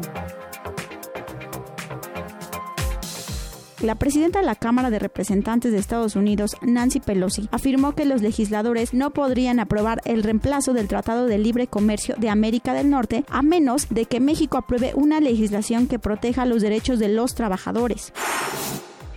Michel Barnier, jefe negociador de la Unión Europea para el Brexit, advierte que la opción de una salida sin acuerdo es cada vez más probable. En la situación en la que nos encontramos hoy, la opción del no deal es muy factible. Es mi responsabilidad decir la verdad. Debemos prepararnos y estamos preparados desde hace meses. El Brexit ha monopolizado la agenda europea de los últimos meses. Hemos invertido mucho tiempo y mucha energía y creo que esta energía deberíamos dedicarla a una agenda positiva. Mientras la primera ministra británica Theresa May anunció que pedirá a la Unión Europea una prórroga corta para evitar una salida sin acuerdo. Esta decisión es respaldada por Andrea Litson, líder del Partido Conservador en la Cámara de los Comunes. Creo que debemos reconocer que el acuerdo de la primera ministra es el mejor que hay sobre la mesa. El problema con las opciones que fueron rechazadas anoche es que ninguna es buena para el Reino Unido, ni cumplen las expectativas del referéndum, ni satisfacen a quienes querían permanecer en la UE, pero es el mejor compromiso compromiso. El presidente argelino Abdelaziz Bouteflika renunciará antes de que expire su mandato, el 28 de abril. Sin embargo, el mantenimiento en el gobierno de viejas figuras del gobierno no satisfacen a los ciudadanos, que buscan una regeneración del sistema político. Escuchemos a uno de los manifestantes. Que se mantenga como primer ministro a Nureddin Bedoui, que antes era ministro del Interior, es una provocación contra la población. Además, no hay que olvidar que es este gobierno el que va a organizar las elecciones, que el Consejo Constitucional, que tiene tiene que validar las elecciones presidenciales está presidido por una persona muy cercana a Buteflika, así que no hay mecanismos que puedan garantizar elecciones transparentes en 90 días. La presión aumenta sobre el autoproclamado presidente de Venezuela, Juan Guaidó. Ahora el Tribunal Supremo del país sudamericano acusó al líder opositor de desacato y pidió que le levante la inmunidad parlamentaria. Por su parte, el gobierno de Venezuela informó que luego de los últimos sabotajes contra el servicio eléctrico, se han realizado labores para restablecer la energía y garantizar los servicios básicos. Habla el presidente Nicolás Maduro. Y para la nueva etapa que tenemos que abrir de derrota definitiva de toda la guerra eléctrica, de estabilización del sistema eléctrico del país, esa tiene que ser la etapa que venga. Así que Igor Gavidia, León, Caraqueño, asume las responsabilidades con toda la experiencia de 25 años al frente del Ministerio de Energía Eléctrica y al frente de Corropuele. Con audios de Euronews y Telesur, las breves internacionales con Natalia Pascual. Porque tu opinión es importante, síguenos en nuestras redes sociales, en Facebook como Prisma RU y en Twitter como arroba PrismaRU.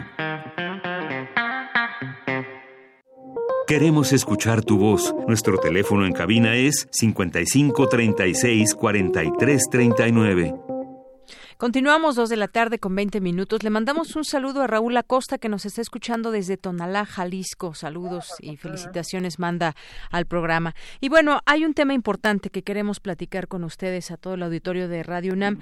Eh, el abatimiento de pobreza está entre las 100 propuestas de la UNAM para el Programa Nacional de Desarrollo 2019-2024. Vamos a tratar de pues entender y conocer estas propuestas, estos ejes temáticos que se incluyen en estas protestas y para ello, en estas propuestas, vamos a platicar con el maestro Rolando Cordera Campos, que es profesor emérito de la Facultad de Economía y titular del Programa Universitario de Estudios del Desarrollo.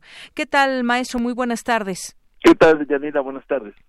Muy buenas tardes. Bueno, pues quisiéramos platicar con usted sobre estas propuestas. Sabemos que se basaron en cuatro ejes temáticos, que son abatimiento de la pobreza, sociedad más igualitaria, crecimiento más elevado, incluyente y sustentable, desarrollo territorial y sustentabilidad y reformas institucionales para el desarrollo inclusivo. Platíquenos sobre estas propuestas.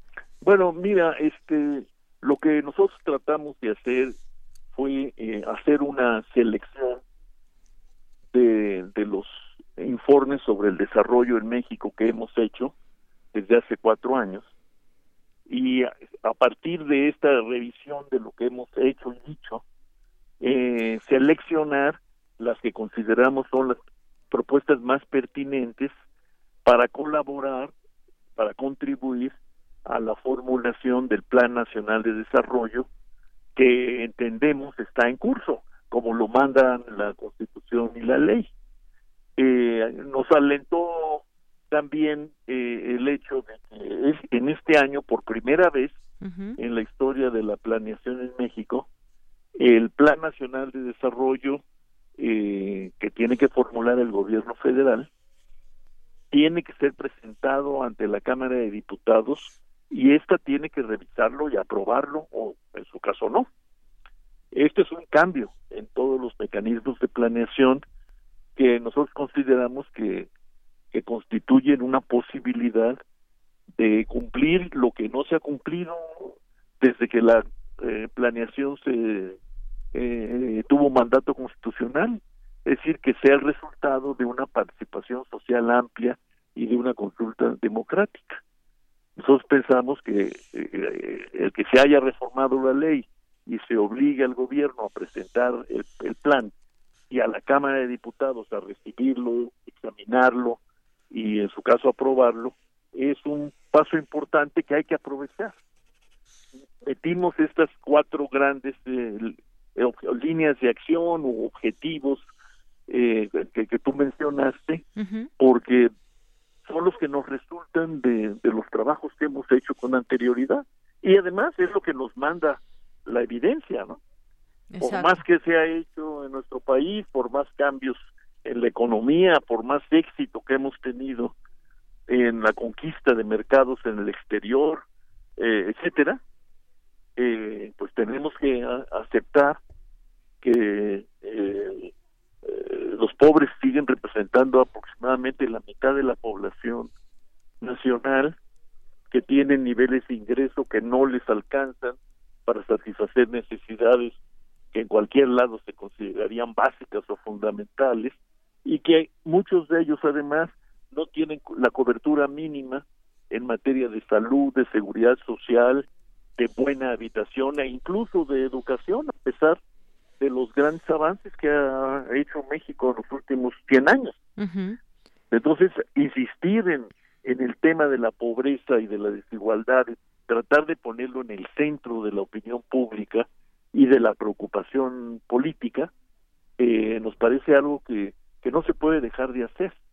Pero claro, al mismo tiempo, pues sabemos, así lo dice la experiencia internacional y hasta el sentido común, que si no hay un crecimiento mínimamente aceptable, que incluya, que incorpore a los que han, quedado fuera eh, de la prosperidad mínima con la que hemos vivido en México, pues tampoco puede funcionar. Es decir, eh, combatir a la pobreza con base en subsidios o en transferencias eh, monetarias, pues siempre se ha mostrado como algo que hay que hacer, pero que es insuficiente del todo. Lo que eh, la, pobreza se combate con crecimiento económico, más y mejor empleo, más y mejor oportunidades, mejor educación y capacitación. Y eso es en lo que nosotros ponemos este énfasis.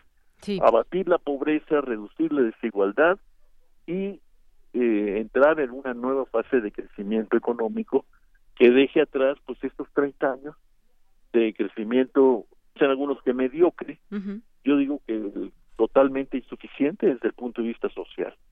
Y, y metemos un tema que no, no, no siempre se, se, se cultiva en estos, en estos asuntos, que es el tema de cuidar el territorio y cuidar la sustentabilidad de conformidad pues con los compromisos internacionales, ¿no? La, la reunión de París contra el cambio climático y, y demás, ¿no? Ese es el, el planteamiento de El planteamiento a grandes rasgos, así es. Y, sí, y, y, y bueno, ah, fue, es un documento que le, le mostramos al rector Graue, a él le pareció que, que era algo útil e importante, y lo comentó con el secretario de Hacienda, el, doctor Ursúa, y bueno, convinieron en que valdría la pena eh, eh, ir a visitarlo y entregarle el documento, cosa que hicimos hace algunas semanas, y ahora hemos comenzado, bueno, ya desde entonces comenzamos a distribuirlo, a ponerlo en la página de nuestro del PUED, el Programa Universitario de Estudios del Desarrollo, ya lo presentamos abiertamente en un auditorio de la Facultad de Economía y eso pensamos seguir haciendo. Muy bien. Creemos que es la, pues, la manera, una de las maneras como los universitarios podemos contribuir a, pues, a una mejor vida claro. colectiva, ¿no? Importante es que lo podamos checar si alguien que los que nos están escuchando pueden acceder a él a través de, la página del PUED. Efectivamente. la página del PUED. Sí, este documento de 100 propuestas para el desarrollo 2019-2024 ya fue entregado, como usted bien dice, al gobierno de México trae estas propuestas que a grandes rasgos nos nos platica. Hay, sobre todo, nos llamó la atención también este de enfrentar la pobreza a partir del enfoque de derechos humanos y eso tiene que ver también. Yo yo le preguntaría, maestro Rolando Cordera Campos, hemos tenido pues ya distintos gobiernos, si nos vamos tal vez a los últimos 30 años que usted me mencionaba, eh, algo está pasando, algo sucede que no marchan, digamos, cada sexenio tiene su idea y no marcha quizás de la mejor manera ese abatimiento de la pobreza. Podemos cambiarle nombre a los distintos programas que han habido, pero a final de cuentas seguimos teniendo esa mitad de pobres en este país, como usted dice, de la población total, más o menos. ¿Qué es lo que falla? ¿Un sistema económico, la política económica? Bueno, en, el caso nuestro, en los últimos 30 años, Yanira, no ha habido tanto que cada quien tenga su idea, sino que han tenido prácticamente una sola idea eh, a 30 años de aplicarla y convertirla en políticas, ya podemos decir que fue una idea equivocada. Es momento de darle un viraje. La idea era hacer depender lo principal, la producción, la distribución, el acceso a los bienes del mercado y del mercado más abierto posible con la más eh, con la mínima intervención también posible del Estado en la economía y la sociedad.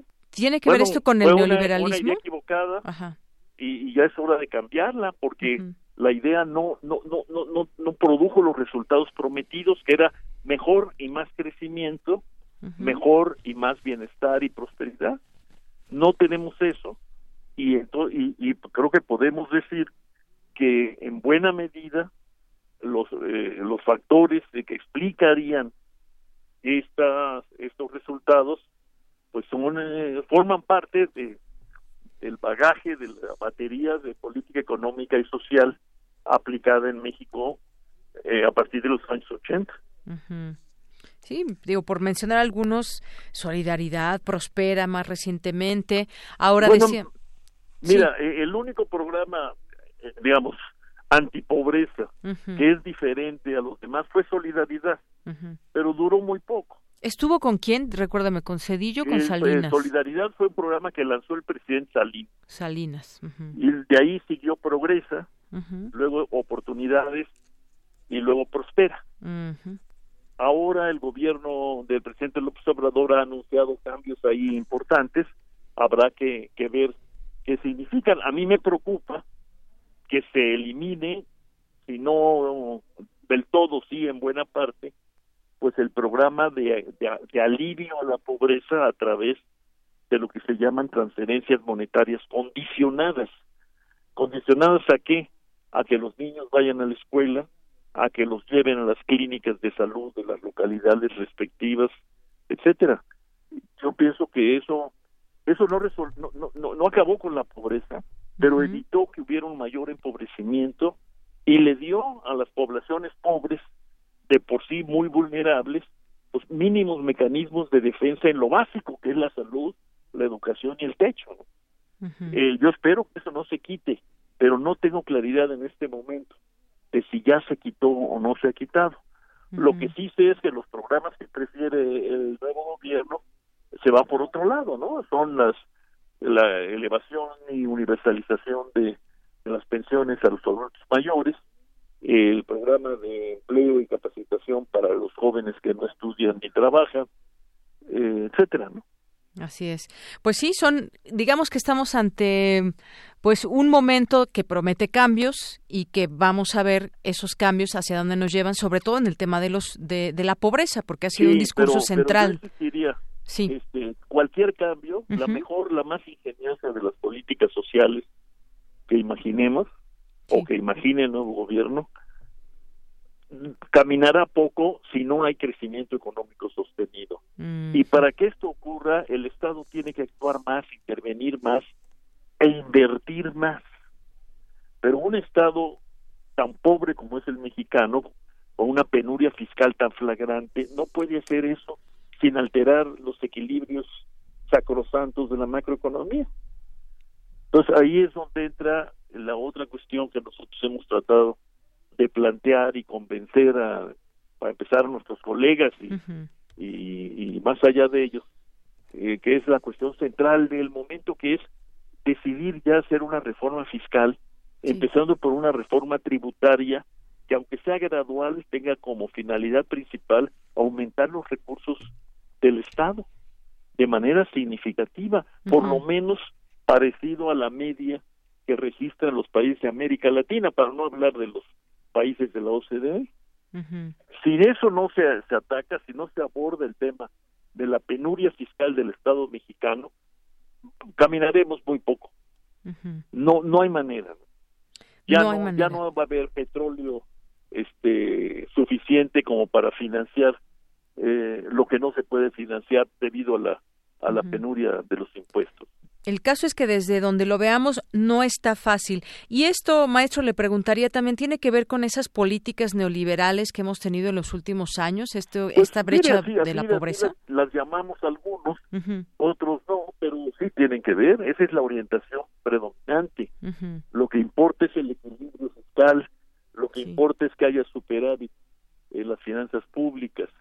Eh, lo que importa es que no se que no crezca la inflación, eh, etcétera. Eh, esos criterios de evaluación de las políticas que son los que han regido y lo menos que, se puede hacer es aceptar que no han funcionado en términos de los objetivos proclamados. Entonces hay que revisar esos criterios. Sí.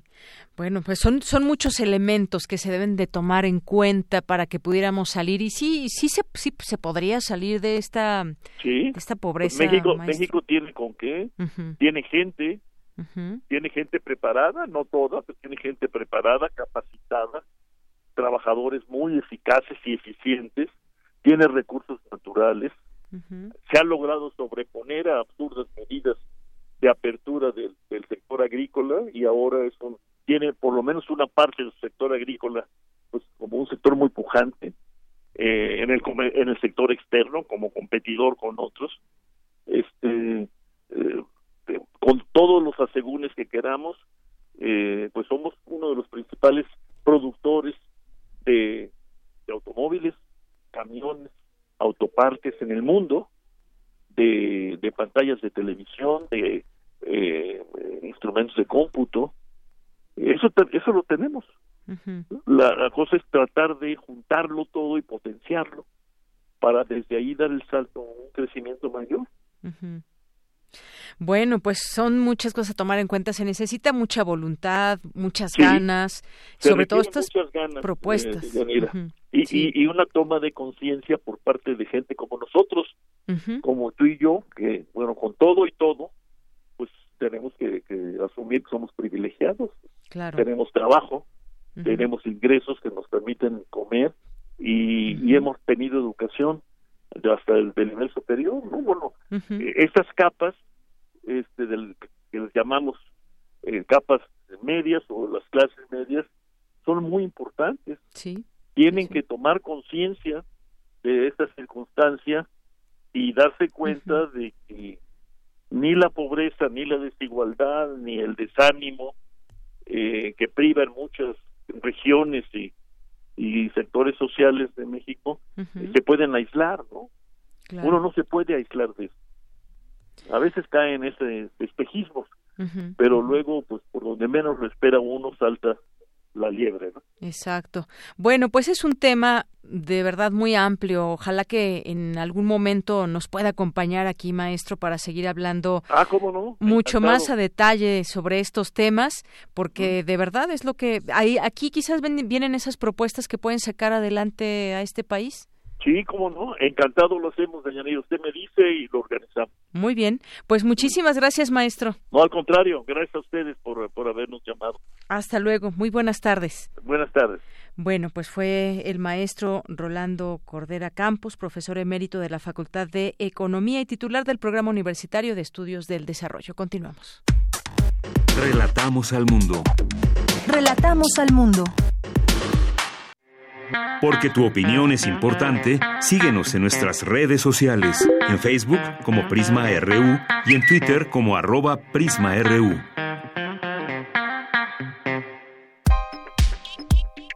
Colaboradores RU. Literatura. Continuamos, dos de la tarde con 38 minutos. Vamos ahora a literatura, esta sección, esta colaboración de Alejandro Toledo, eh, escritor y ensayista, a la orilla de la tarde, la sección. ¿Cómo estás, Alejandro? Muy bien, Daniela, ¿cómo estás tú? Muy bien, pues veo que ya te gustan estos temas de feminismo para traer los pues, martes. Sí, no, bueno, yo no sabía que iba a ocurrir todo lo que ha estado ocurriendo. sí, no, no hace imaginábamos. hace como tres semanas hablé de, hablé de Virgin Despentes y su teoría King Kong. y, me he seguido porque han sido además novedades literarias. Lo de Marta Lamas, que es acoso, que también este, debemos tenerlo muy presente.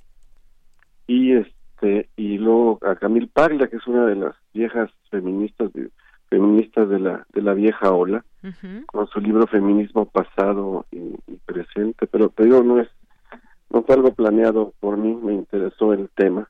Está que me desvió un poquito de de mis este temas comunes que son más más literarios pero creo que es es válido y, este, además es, en estos momentos es importante reflexionar sobre lo que es el feminismo y los tipos de feminismo que, puede haber, porque creo que en, las tres, en Despentes, en Marta Lamas y, en, y ahora en Camille Paglia, encuentro que hay una que pone su distancia con algo que, que ellas llaman el feminismo radical.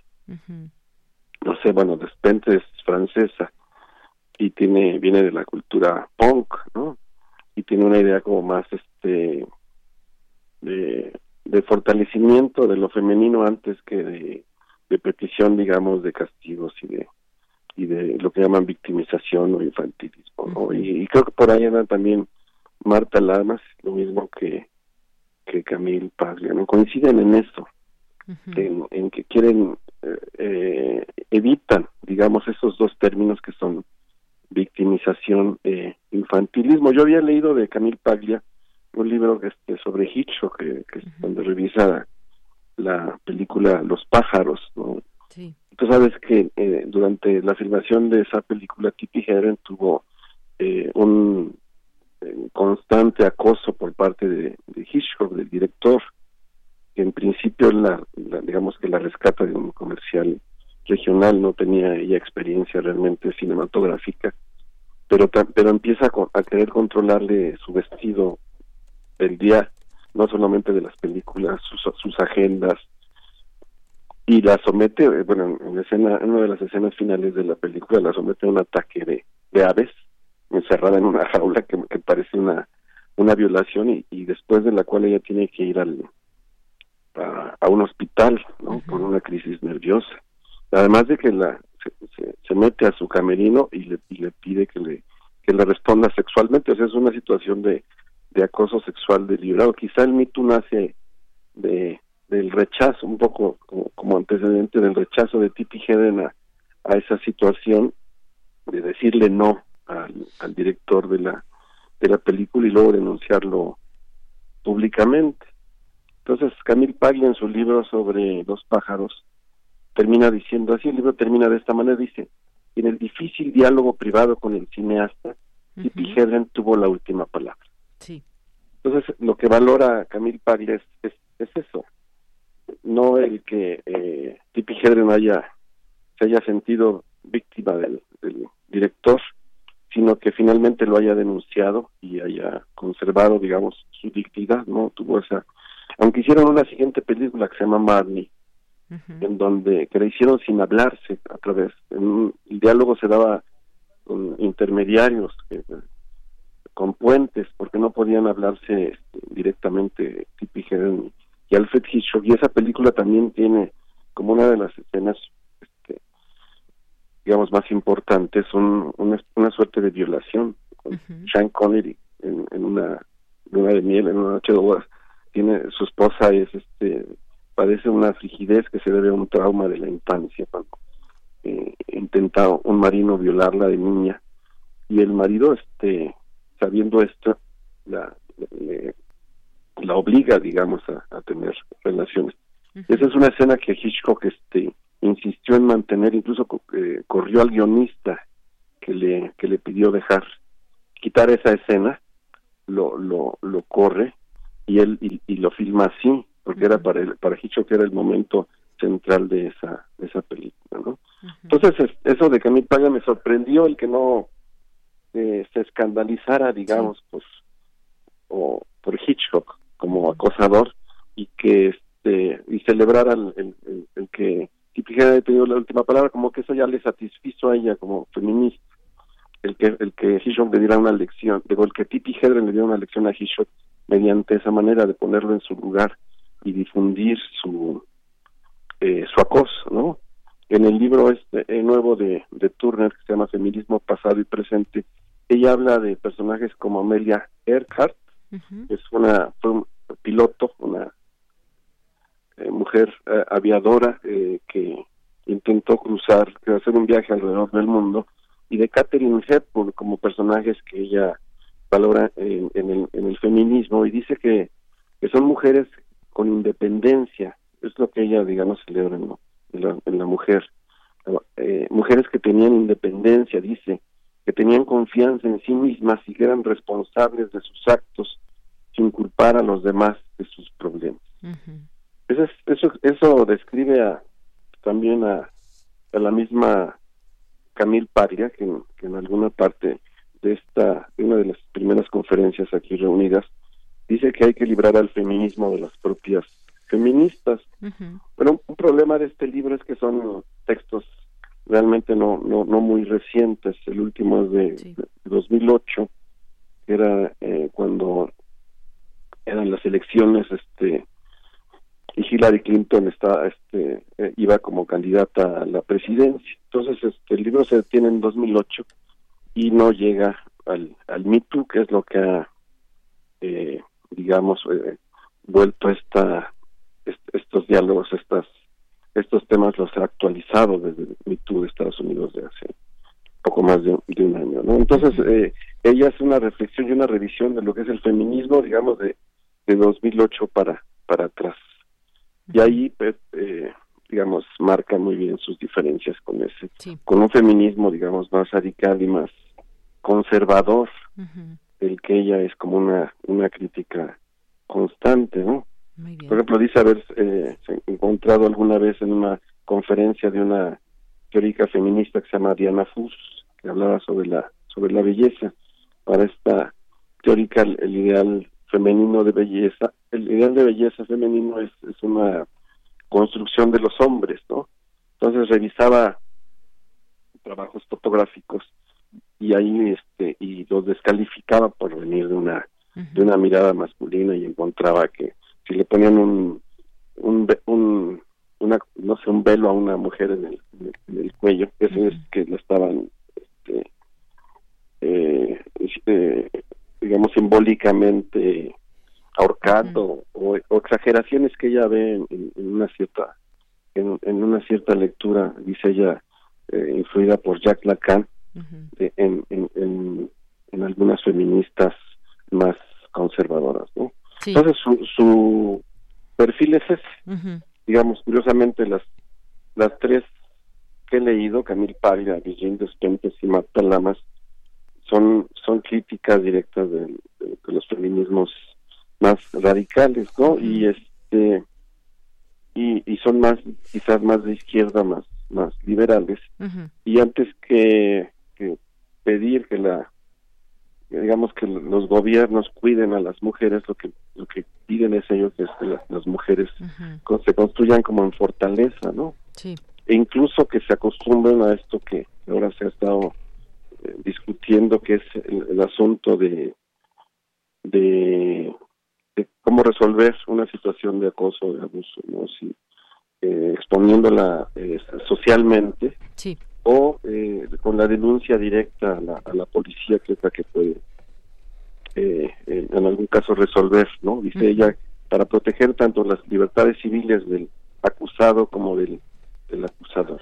Bien, pues nos quedamos también con esta trilogía. Ya hiciste una trilogía sobre estos libros que tienen que ver con el feminismo.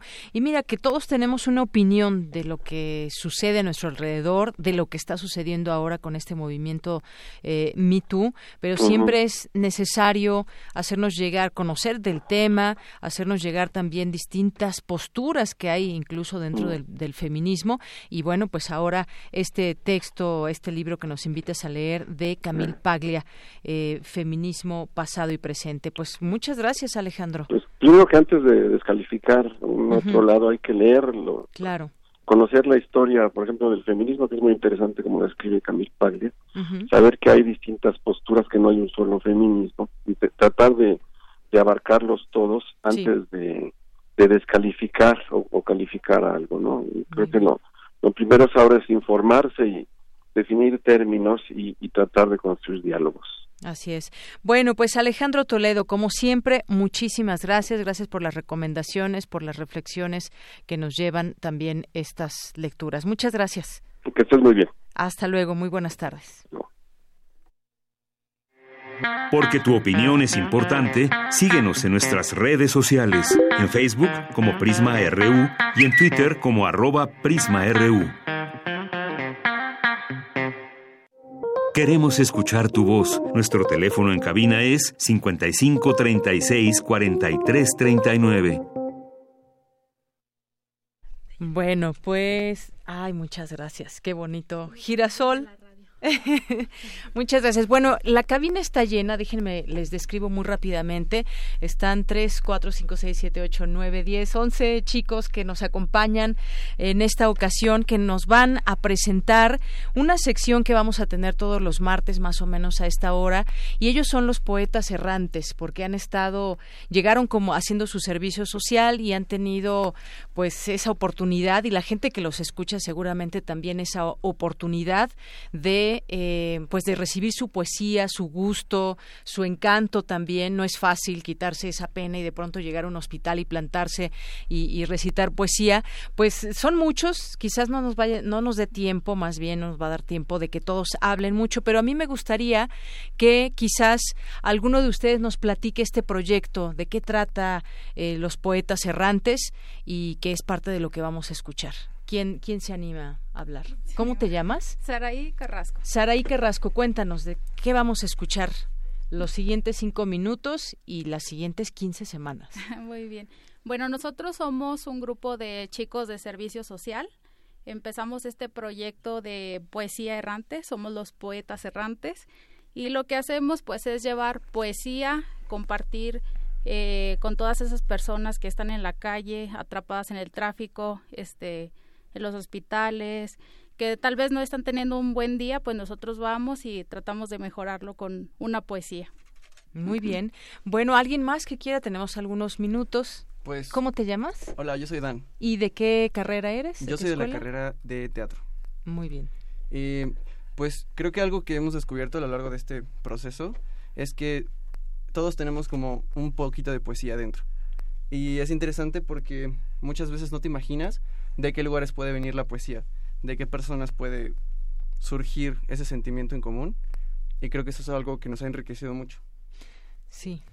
Bueno, me presento, mi nombre es Enrique Muñoz, soy licenciado en Administración y eh, egresado de la licenciatura en Composición en la Facultad de Música. Eh, básicamente mi trabajo aquí es toda la edición de audio y la musicalización de los programas, que el objetivo principal es tratar de recrear esas experiencias que tuvimos fuera a un espacio radiofónico de cinco minutos. Y es eh, muy enriquecedor debido al equipo pues multidisciplinario que, que tenemos. Así es, eso es muy importante, la multidisciplinariedad que nos encontramos. Ahora, eh, ¿hay algunos poemas de ustedes o son poemas de distintos autores los que vamos a escuchar? Platíquenos, ¿quién, quién quiere? a ver, ¿cómo te llamas? Me llamo Gabriel, soy egresado de comunicación.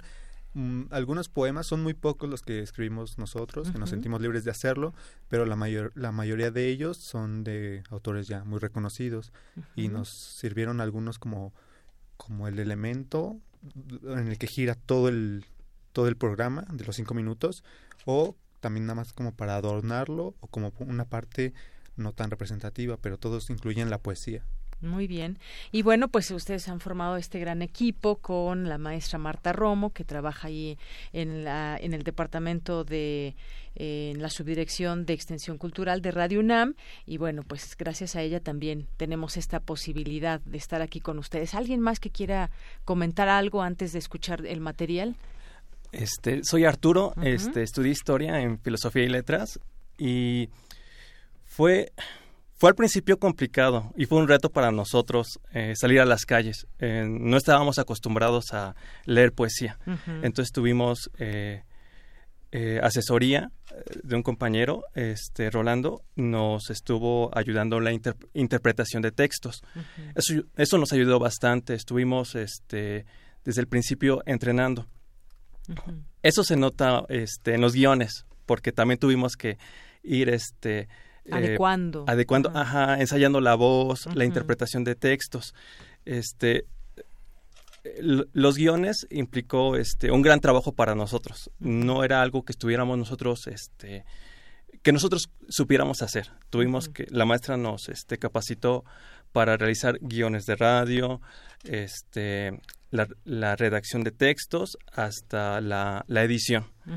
Este eh, son nuestros primeros ejercicios. Entonces, eh, con, la, con el mejor deseo de compartir con la gente de la radio, lo que hemos compartido en la calle este, está en los guiones. Así es. Nada más, por último, nos quedan ya muy pocos segundos. ¿Dónde fueron? ¿Dónde dijeron y recitaron esta poesía?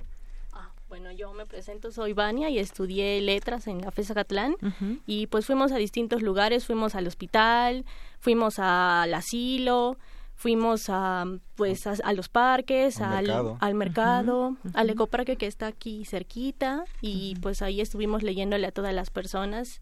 Y estamos muy contentos de que este proyecto haya, haya llegado hasta esta fase porque todos trabajamos y nos esforzamos mucho en, en todo, desde escribir los guiones hasta la edición. Muy bien, pues muchas gracias, Vania, y gracias aquí a los compañeros. Ya no tenemos tiempo de que todos hablen. En otro momento podrán, podrán venir, por supuesto, y pues agradecerles que hayan estado aquí todos, que hayan hecho ese trabajo.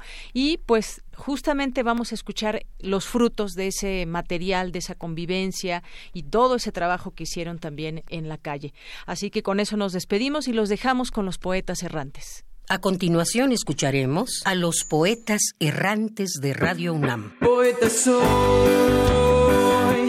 errando voy, buscando el sonido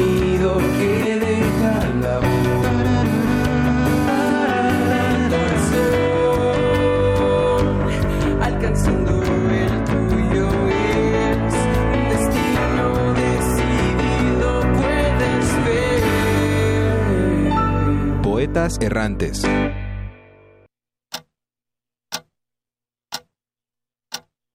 A las cinco de la tarde. Eran las cinco en punto de la tarde. Un niño trajo la blanca sábana. A las cinco de la tarde. Una espuerta de cal ya prevenida. A las cinco de la tarde. Lo demás era muerte y solo muerte. A las cinco de la tarde. Así comenzó todo. Leí a Lorca con los labios resecos y varias miradas puestas en mí.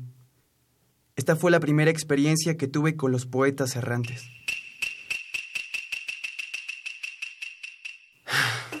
Poesía. La que todos aborrecen como el apestado de la familia. Qué aburrida. Se quejan todos. ¿Qué significa? Ni los que la escribieron han de estar seguros. Pero qué bonito suena, ¿verdad? Mmm, espera. No conoces el poder de la poesía. Yo lo he visto en vivo y en directo. Es mágica. Cambia el mundo durante un par de segundos.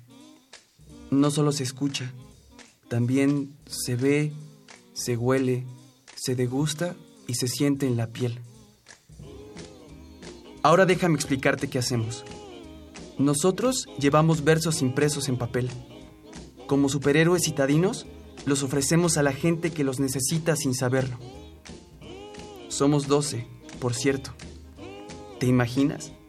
Doce locos saliendo a recitar a hospitales, asilos, parques, mercados, banquetas. Leemos a cambio de experiencias, aunque a veces prefieran contarnos sus historias y hasta darnos un abrazo. En el hospital, reconforta a las personas, les otorga fortaleza en medio de la incertidumbre, le da calidez a corazones que la piden a gritos durante la tempestad. En el asilo, se convierte en un pretexto para escuchar al público, que a veces nos recibe aletargado con tazas de té en las manos y frazadas sobre las piernas. En los parques nos ven como extraterrestres o fanáticos religiosos y confunden nuestros libros con sermones.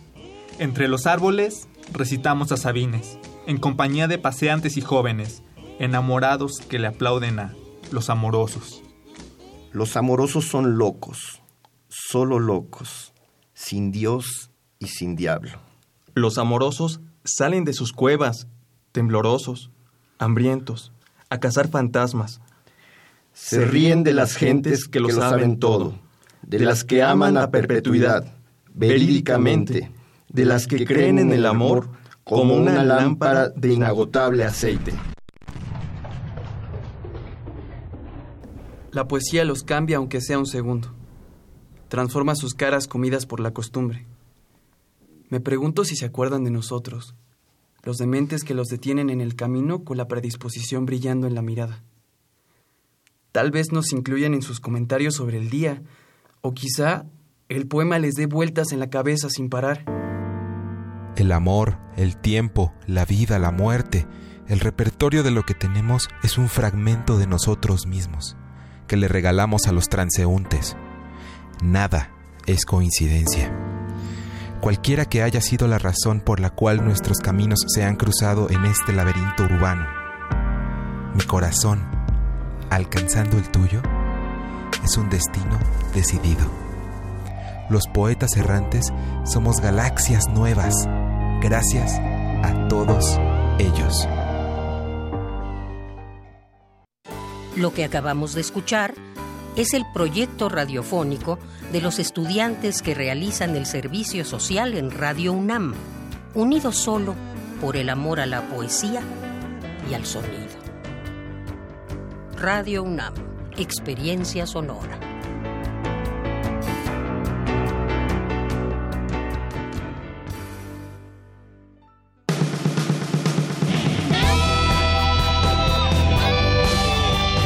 Prisma RU. Relatamos al mundo.